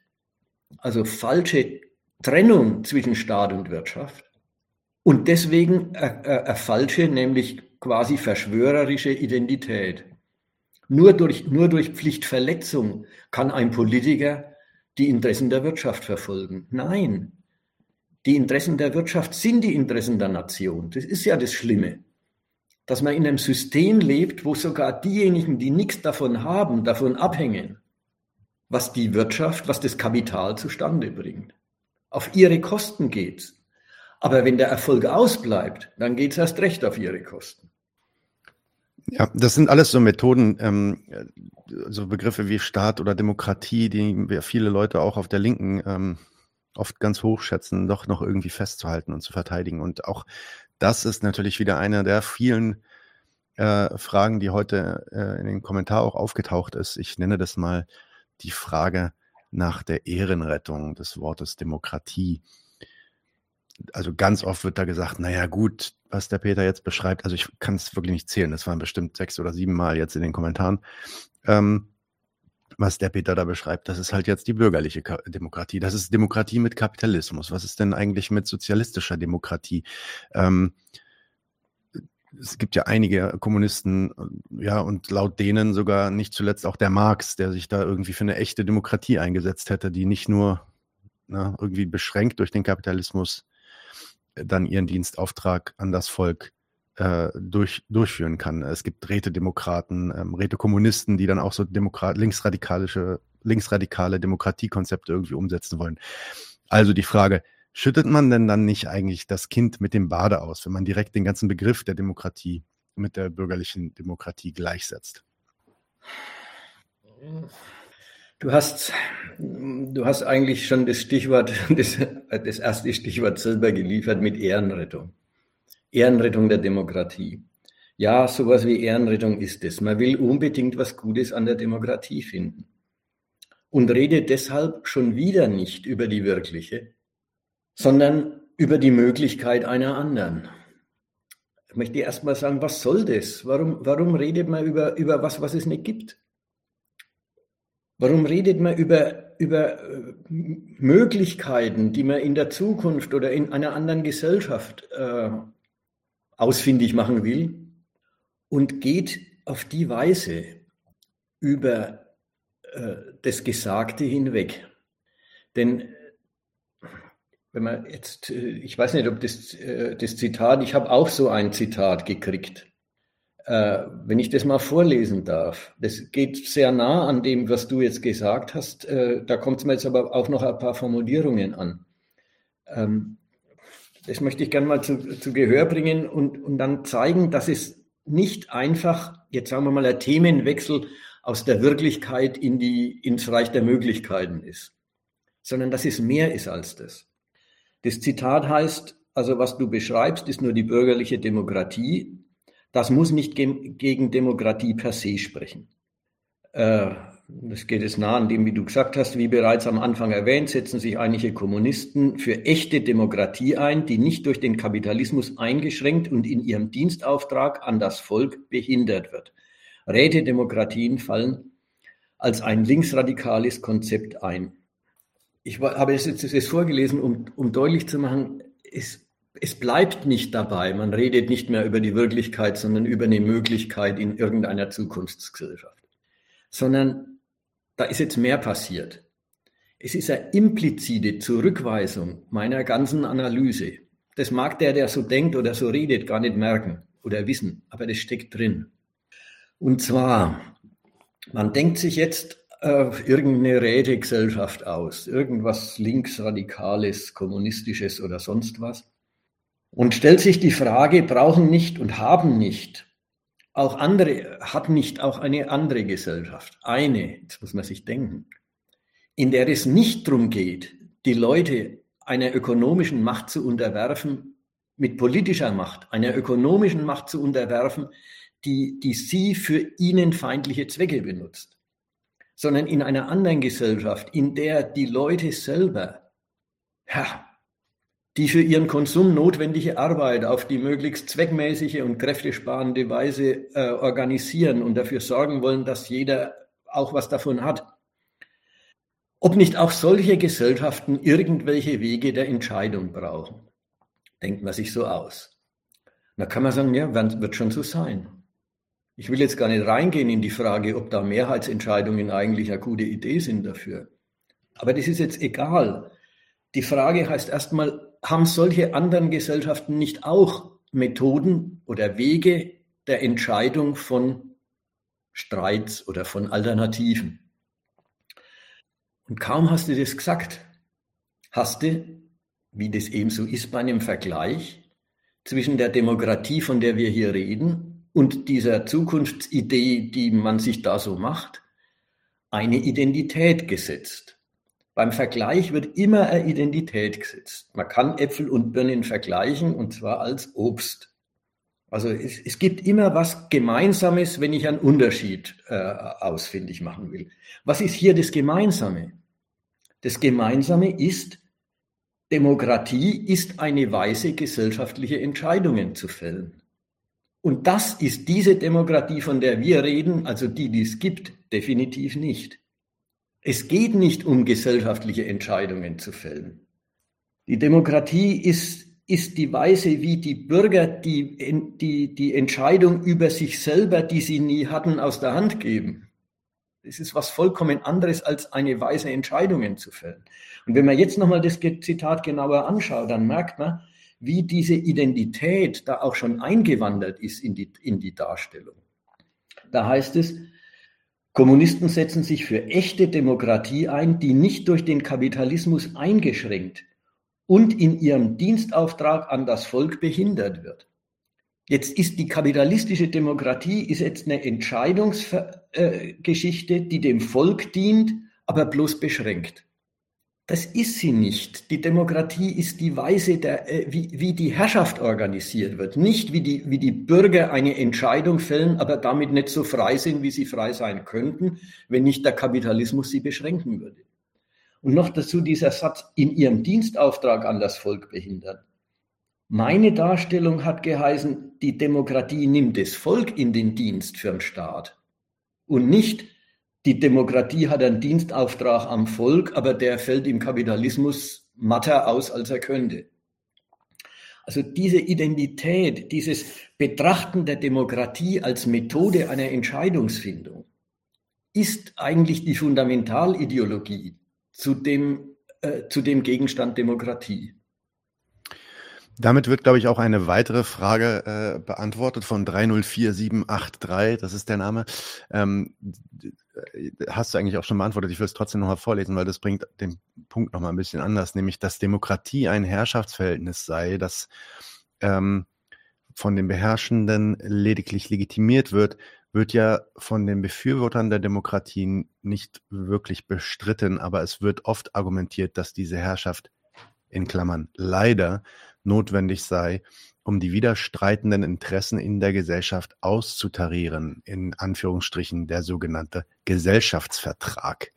Wie steht denn Peter Decker zu solchen Mythen? Ich meine eigentlich, du hast es schon gesagt, aber wenn du da noch mal was zu sagen willst, ähm, kann ich dir das gerne noch mal überlassen. Nee, das, äh, das lohnt sich schon, weil das führt auch noch mal zurück auf, den, auf die ganze Geschichte mit dem Wahlkampf.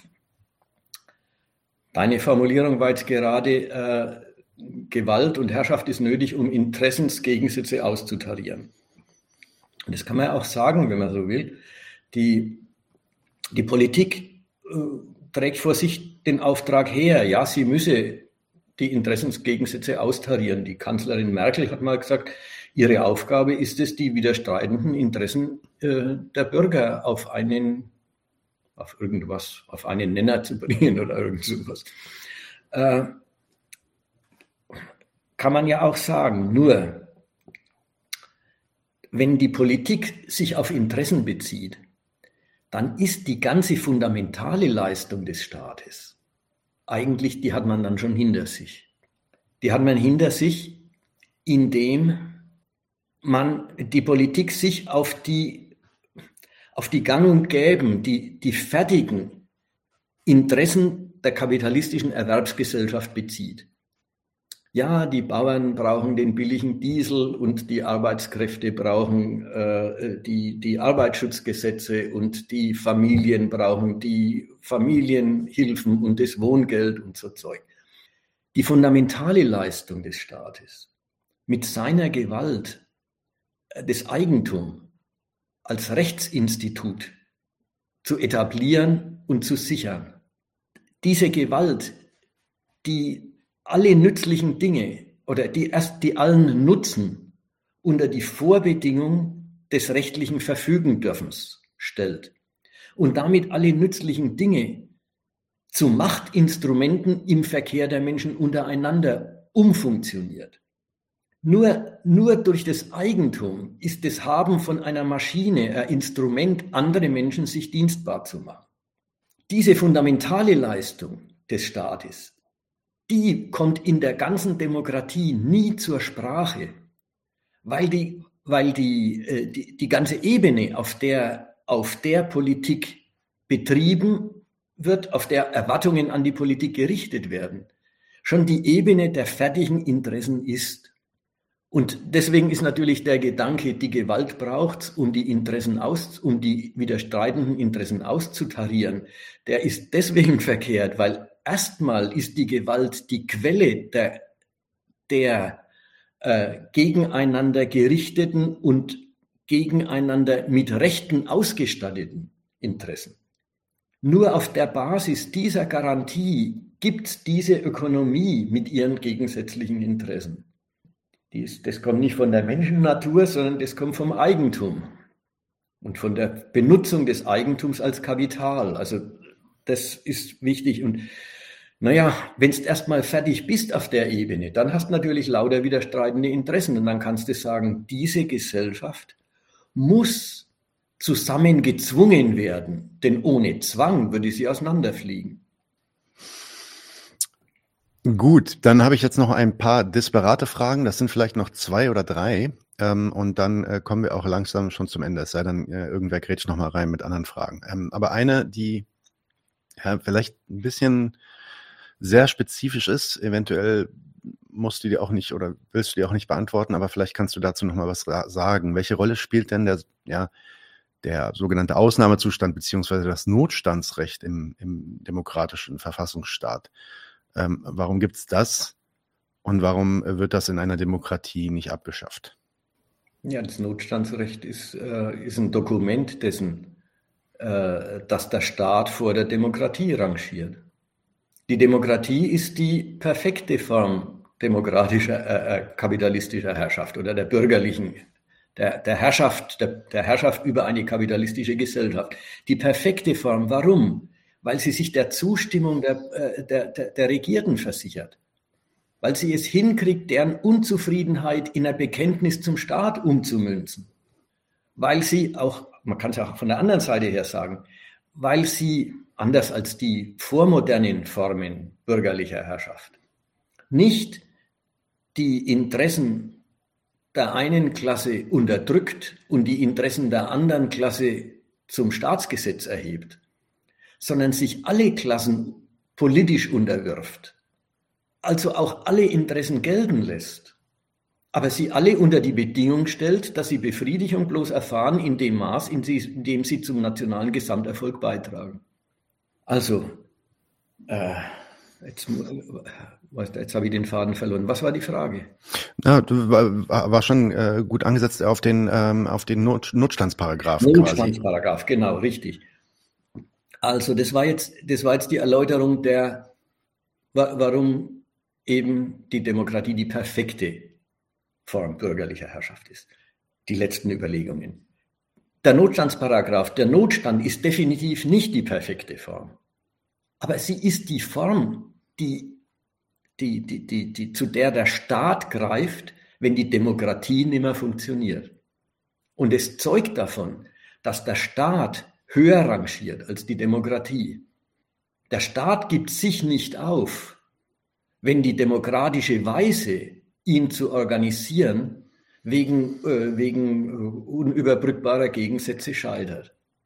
Dann äh, ist das Volk eben nicht reif für die Demokratie und dann muss die Freiheit gegen, gegen die Bürger äh, quasi mit diktatorischen Mitteln äh, gesichert werden. Also die Notstandsgesetze sind ein schöner Beweis dessen, dass der Staat vor der Demokratie rangiert. Ja, sehr gut. Dann habe ich jetzt einige, ähm, also zwei oder drei Einwände noch, die eigentlich alle so ein bisschen darauf hinausgehen, zu sagen, ja, die Kritik mag ja stimmen, die vorgestellte, aber gibt es nicht doch noch irgendwie gute Gründe, da trotzdem mitzumachen? Ähm, ein, einer mal ganz pragmatisch, also da hat, das hatten wir auch letztens mal in einer Folge besprochen. Gut, wählen, also einer eurer Sprüche ist, wählen äh, äh, ist verkehrt. Das war zumindest der Titel einer eurer Vorträge vor, von vor ein paar Jahren. Macht es nicht Sinn, mal wählen zu gehen? Zum Beispiel, wenn solche Sachen anstehen wie ein Volksentscheid. Also es muss jetzt, wir müssen auch nicht direkt in, in den Enteignungsvolksentscheid gehen, sondern weiß ich nicht, sei es ein Volksentscheid, der sich irgendwie mit den Überflugsrechten über dem Flughafen irgendwie beschäftigt. Und ich habe gerne meine Ruhe ab 22 Uhr und deswegen äh, will ich für diesen Volksentscheid in der Wahl äh, stimmen. Ist das nicht dann zumindest einer der Aspekte, wo man der Wahl doch noch was abgewinnen kann? Es ist, ist auch durchaus jetzt nochmal eine selbe Frage wie vorhin in einer anderen Form, aber äh, vielleicht das so nochmal hingelegt. Also erstmal ist der Volksentscheid keine Wahl. Ja, die Wahl ist wirklich was anderes als ein Volksentscheid. Zweitens, Volksentscheide sind, ähm, die sind schon so gebaut oder die sind schon thematisch so festgelegt, dass es Sachen sind, an denen sich nicht viel entscheidet. Also in unserer Demokratie ist ein Volksentscheid über, ob der Staat Steuern erheben darf oder nicht, aus, ausgeschlossen. Auch ob das Eigentum respektiert werden soll oder nicht, ist ausgeschlossen.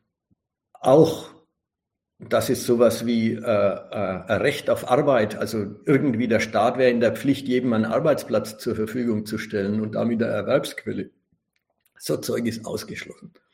Volksentscheide kenne ich in Bayern. Es, da gab es mal eins, äh, soll, da, soll in Kneipen das Rauchen verboten werden oder nicht? Ja, da kann man das Volk drüber entscheiden lassen.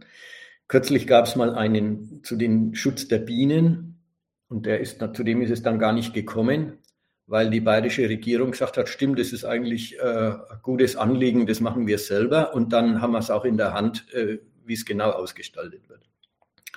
So, das sind jetzt zwei Volksentscheide, die mir geläufig sind. Du kannst Volksentscheide in verschiedenen Bundesländern, auf Bundesebene gibt es sowieso das nicht, auf, in verschiedenen Bundesländern kannst du es zu verschiedenen Themen wohl aufbringen. In Berlin gab es die Sache mit den Wohnungsgesellschaften. Und da merkt man auch, was ein Volksentscheid leistet. Er gibt eine Vorgabe, okay, die Wohnungsbaugesellschaften sollen äh, verstaatlicht werden. Und dann ist es die Frage der nächsten Regierung, was daraus wird. Es ist ja nicht so, dass dann was entschieden ist, sondern dann ist den wirklich Mächtigen, naja, ein Votum präsentiert. Also in der Hauptsache kehrt es nichts um. In der thematischen, in der thematischen Wahl äh, sind es Stoffe, die ja quasi von der Staatsräson und seinen Notwendigkeiten her beliebige Optionen sind. Und wenn er, wenn er gefällt ist, der Volksentscheid, dann ist es wieder alles in der Hand der Regierenden, was genau seine Umsetzung bedeutet. Vielleicht noch eine kleine Geschichte. In der Schweiz haben sie mal, äh, gab es vor, es ist sicher 15, 20 Jahre her, gab es ein Volksbegehren, die gibt es ja lauter Volksbegehren in der Schweiz, zu der Frage, ob man sich der EU anschließt oder weiter annähert. Und es ist im Sinne dieser SVP, also der Blocher-Partei dort, äh, niedergestimmt worden. Effekt, die Regierung in Bern hat alle mit der EU wirklich nötigen Vereinbarungen jetzt nicht in der Form einer allgemeinen Annäherung an die EU, sondern in der Form von lauter Einzelverträgen doch organisiert. Denn das Industrieland Schweiz braucht nun mal den EU-Markt und muss sich dann auch arrangieren mit den äh, Konditionen, die, die, die die, der übermächtige, der übergroße, die Schweiz umgebende Markt ihnen eben setzt. Was haben sie erreicht, die Wähler? Naja, dass es viel komplizierter ausgefallen ist, als es, als es äh, mit einer konstruktiven äh, Vereinbarung mit der EU ausgefallen wäre. Aber in der Sache ist, sind, die, sind die Punkte, die dann über, als Überfremdung und als man muss an, diese, an dieses Ausland auch noch Geld zahlen und so weiter, in der Sache sind die Sachen alle realisiert worden. Also da, wichtig, Erfolgsentscheid legt den Mächtigen äh, ja, ein Votum vor. Und was daraus wird, das entscheiden die nach den Bedürfnissen, die ihr nationales Vorankommen eben äh, so mit sich bringt. Insofern äh, mal nochmal anders. Ich habe damals diesen Spruch gesagt, wählen ist verkehrt, aber nicht wählen ist auch verkehrt. Das ist in irgendeiner eurer Diskussionen mal so genommen worden mit äh, verkehrt, aber manchmal soll man schon machen. Erstmal geht es um Sollen sowieso nicht. Es geht nicht darum, dass wir irgendwas, was wir da so sagen, wie eine, äh, wie, wie eine ach, quasi wie eine linke Moral. Äh, wenn man aufrechter Linker ist, dann tut man das nicht oder so. Darum geht es überhaupt nicht. Wer verstanden hat, was Wählen ist, hat kein Interesse daran, es zu tun. Mehr so. Und der Satz, und nicht wählen ist auch verkehrt, war nicht gemeint als, äh, manchmal soll man schon wählen, sondern der war gemeint als, man soll nicht so tun, als ob die Unterlassung der Zustimmung schon irgendein politischer Akt wäre. Das ist noch gar nichts. Man hat nur eines nicht gemacht, was Blödsinn ist, aber man hat nichts gemacht. Also wer meint, es braucht Änderungen fundamentalerer Art, der muss darauf sinnen, dass man ganz andere Wege zu gehen hat, als zu wählen. Das, ist, das war das Gemeinte. Und nicht, ähm, manchmal aber schon, wie es offenbar aufgefasst worden ist, also wie ich es das damals mitgekriegt habe. Okay, ähm, gibt noch zwei Kategorien von, von äh, ich sag mal so, Mitmachern oder Leute, die äh, verargumentieren, dass man da doch irgendwie mitmachen sollte. Und das eine wären so linke ähm, Juristen, die sich ganz positiv immer auf die Verfassung, auf das Grundgesetz beziehen und sagen, da, da steckt eigentlich auch schon drin in dem Grundgesetz, dass wegen den Enteignungsparagraphen und so ein paar anderen juristischen ähm, äh, logischen Argumenten, die da oft fallen, dass man sich da involvieren sollte, weil man dann auch über die parlamentarische Demokratie quasi die Wirtschaftsform äh, umstellen könnte, beziehungsweise vielleicht anders gesagt, die das Grundgesetz gar nicht vorgebe, dass diese Wirtschaftsform eine ist, die ähm, auf Eigentum und auf kapitalistischer Akkumulation beruhe. Ähm, da sind so Leute wie Wolfgang Abendroth unterwegs, der wurde heute auch in den Kommentaren erwähnt und äh, deswegen, äh, ja, das sind dann Advokaten für Zusammenarbeit zwischen Kommunisten und Sozialdemokraten mit dem Ziel, äh, den Kapitalismus aus der Demokratie herauszuhebeln über die eigenen Werkzeuge der Demokratie. Was sagt man dazu? Drei Sachen. Das eine ist, ist eine Zurückerinnerung an das, was ich jetzt schon zweimal oder noch öfter heute Abend gesagt habe.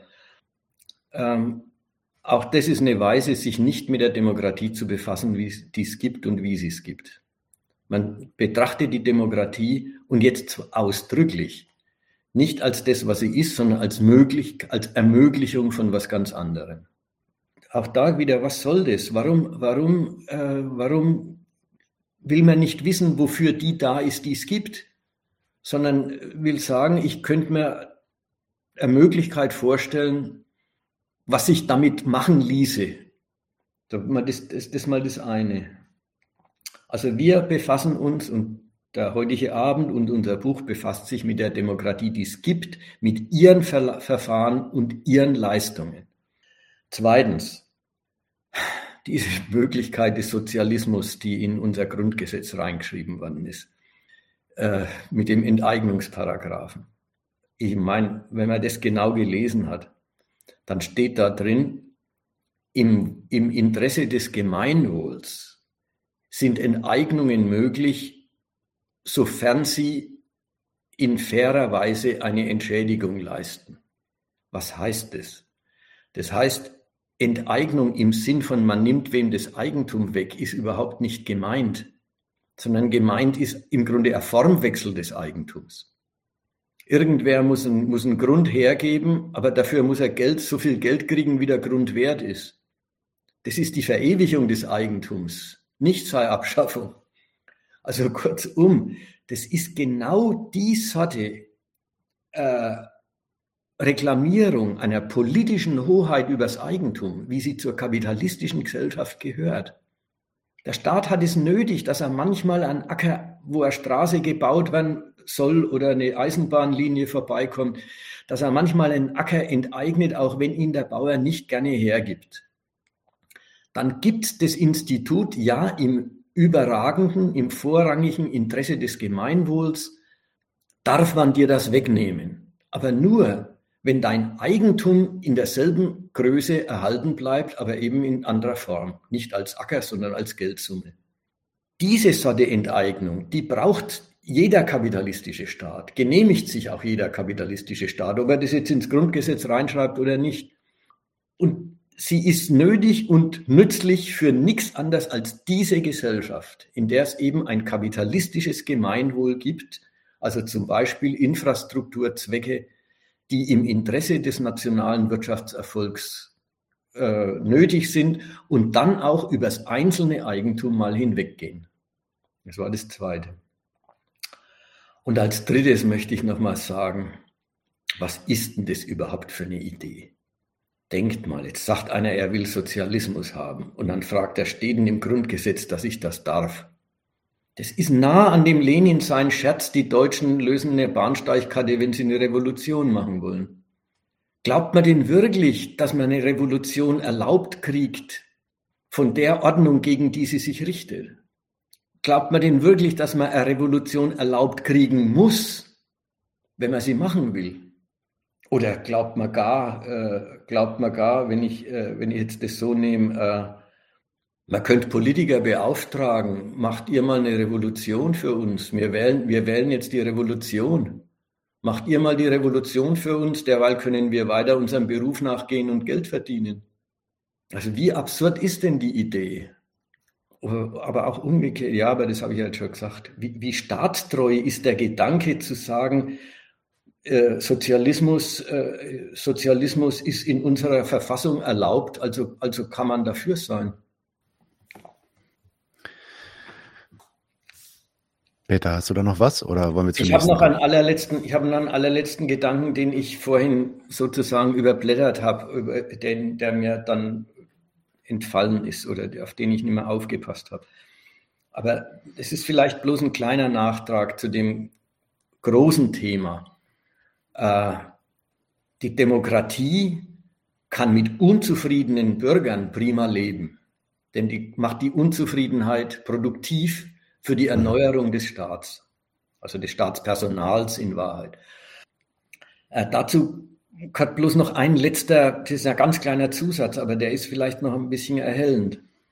In der, in der Demokratie äh, werben Parteien um Zustimmung, um Vertrauen, um die Wahlstimmen der Leute.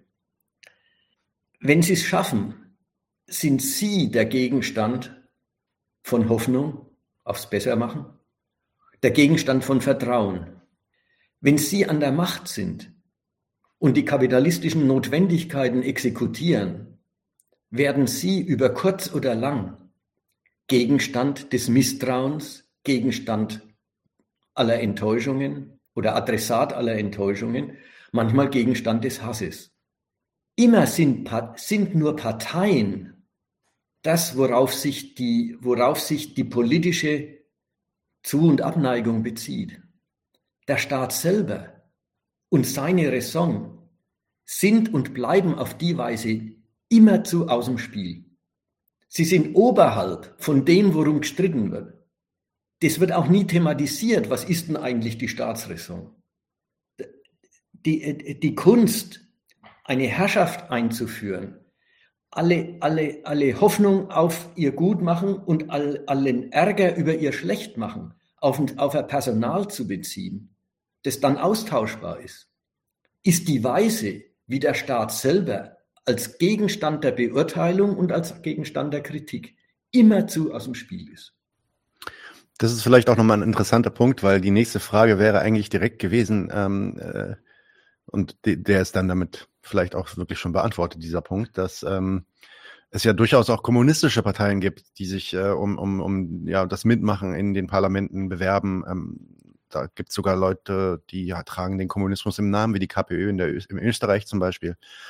Ähm, und dann gab es ja auch mal früher diese, diese Idee, könnte denn eine, eine linke, eine kommunistische Partei das Parlament nicht wenigstens nutzen, um irgendwie den Arbeitern den Rücken frei zu halten, ähm, dem bessere Kampfbedingungen, wird dann oft gesagt, äh, zu äh, schaffen, die Bühne des Klassenkampfes quasi zu nutzen oder äh, anders das Parlament als Bühne des Klassenkampfes zu nutzen. Was, was lässt sich denn zu solchen äh, fast schon taktischen Erwägungen sagen eigentlich? Soll man überhaupt viel dazu sagen, ist die Frage. Oder frage ich mich jedenfalls, weil die, die Parteien, die gesagt haben, wir nutzen die, das Parlament als Tribüne des Klassenkampfs, die also Klassenkampf immer noch unterschieden haben von der parlamentarischen Mitwirkung, hm. äh, die sind meines Erachtens tot. Und was wir heute als sich kommunistisch nennende oder äh, sonst wie sozial, sozialistisch, äh, linkspopulistisch nennende Parteien kennen, da gehört die KPÖ ganz sicher dazu. Äh, das sind Parteien, die wollen im Parlament und wenn sie könnten an der Regierung Politik für die kleinen Leute machen. Aber da gehört jetzt das hin, was ich heute sehr früh schon mal gesagt habe. Es gibt zwar Alternativen, wie man, wie, wie man im, im Staat äh, seinen Erfolg betreibt, aber die Erfolgs, der Erfolgsmaßstab ist immer dasselbe, nämlich Wachstum der Wirtschaft als Bedingung der, der Finanzfreiheit des Staates. Weil so ist, ist es schon egal, ob eine Politikerin Wagenknecht oder ein, äh, ein Lindner äh, antritt, ob sie Politik für die kleinen Leute machen wollen oder für die Umwelt oder für die Familien. So richtig für die Reichen will ja sowieso nicht einmal die FDP Politik machen. Es ist schon egal, für, für wen sie Politik machen wollen. Sie müssen den Erfolg des Staates hinorganisieren als die Bedingung für alle guten Taten, die ihnen einfallen. Und dann müssen sie den alle guten Taten auch funktional dem zu und unterordnen, was der Erfolg des Staates eben braucht. Wenn du die armen Leute besser stellst, dann muss das auch dazu führen, dass sie produktiver sind fürs Land. Und wenn sie das sind und entsprechend gebraucht werden, dann kann man ihnen glatt auch höhere Löhne oder längere Urlaube zugestehen. Aber wenn, aber wenn sie teurer werden und der Wirtschaftserfolg erlahmt, dann war das der Beweis, dass man ihnen zu sehr entgegengekommen ist.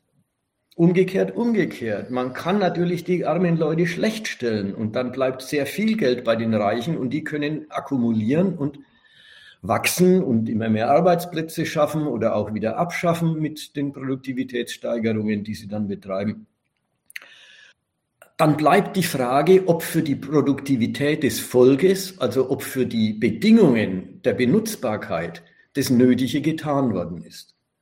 Und wer will, kann jetzt mal den Artikel von uns zu dem äh, Bürgergeld lesen, der vor einem halben Jahr oder so erschienen ist.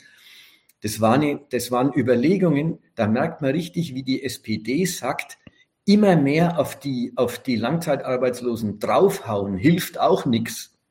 Man muss schauen, dass man deren schon kaputt gegangenen Willen zum Konkurrieren, zum Mitmachen, zum Gelderwerben wieder, wieder äh, anstachelt.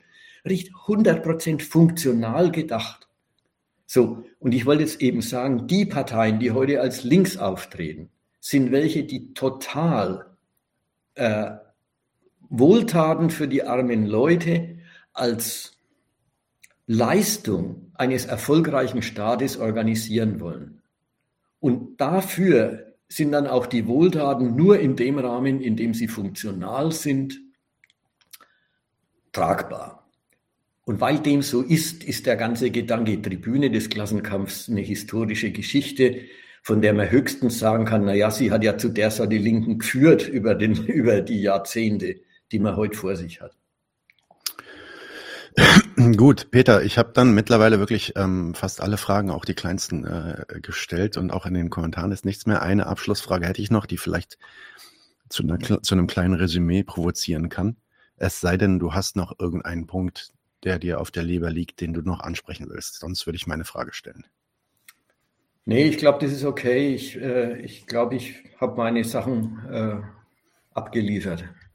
Okay, was ich jetzt schon öfter gehört habe nach ähm, einer Befassung äh, von Leuten mit, mit der Kritik an der Demokratie, dieser Kritik an der Demokratie, ist, und das nehme ich denn dann durchaus auch ab, dass äh, sie dann äh, die Kritik wirklich äh, ja, angenommen haben, im Sinne von, dass es kein Versuch, die abzulehnen, zumindest wirkt es dann oft nicht so, wenn sie dann sagen, na ja, aber daraus schließe ich jetzt, ja, wählen ist verkehrt, das ist richtig, dann hast du gleichzeitig damals auch noch gesagt.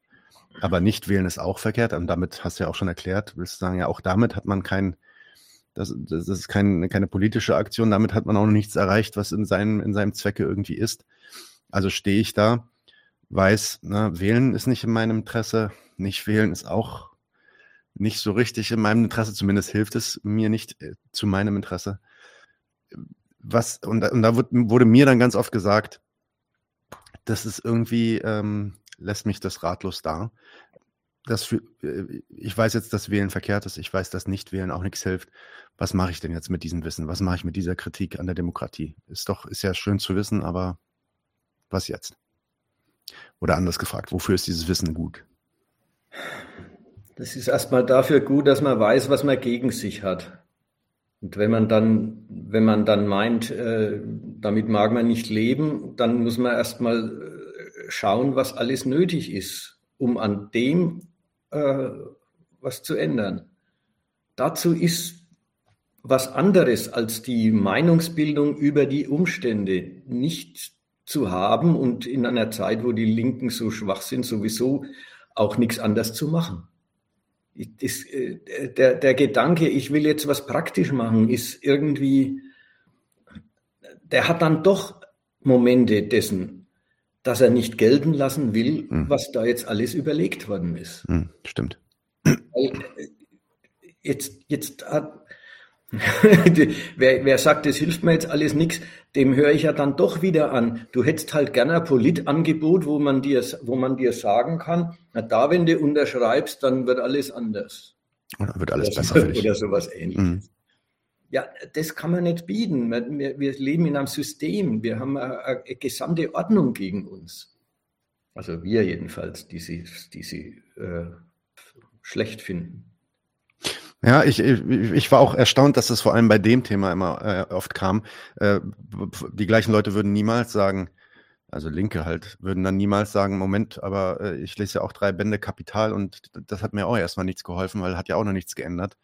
Ähm, da, da sind die ganz offen für, aber bei dieser Kritik kam da irgendwie mehr Widerstand. Aber gut. Man merkt, ja. man merkt halt, ne, dann ist es doch diese, diese, diese Versuchung, äh, dass Demokratie quasi, weil man gefragt wird, dann doch ein Angebot ist an, äh, naja, dann, dann sage ich mal, wie ich es gern hätte. Und äh, jetzt äh, nimmt diese Kritik dem, dem, dem Zuhörer oder der, den, der diesen Überlegungen folgt, nimmt denen dieses Angebot weg. Jetzt sollen sie halt mal erkennen, dass es keins ist, dann, äh, dann äh, haben sie auch nicht den Eindruck, dass ein Verlust mit verbunden ist. Genau, und das könnt ihr machen, indem ihr dieses Buch hier liest. Lest Demokratie, die perfekte Form bürgerlicher Herrschaft in der zweiten erweiterten Auflage letztes Jahr rausgekommen beim Gegenstandpunkt auf der Webseite des Gegenstandpunkts bestellbar. Ähm, Peter, äh, es war wie immer eine Freude, dass du hier warst. Vielen Dank für die viele Zeit, äh, vielen Dank an alle Leute in den Chats. Und damit wünsche ich allen und auch dir vor allem, Peter, einen schönen guten Abend.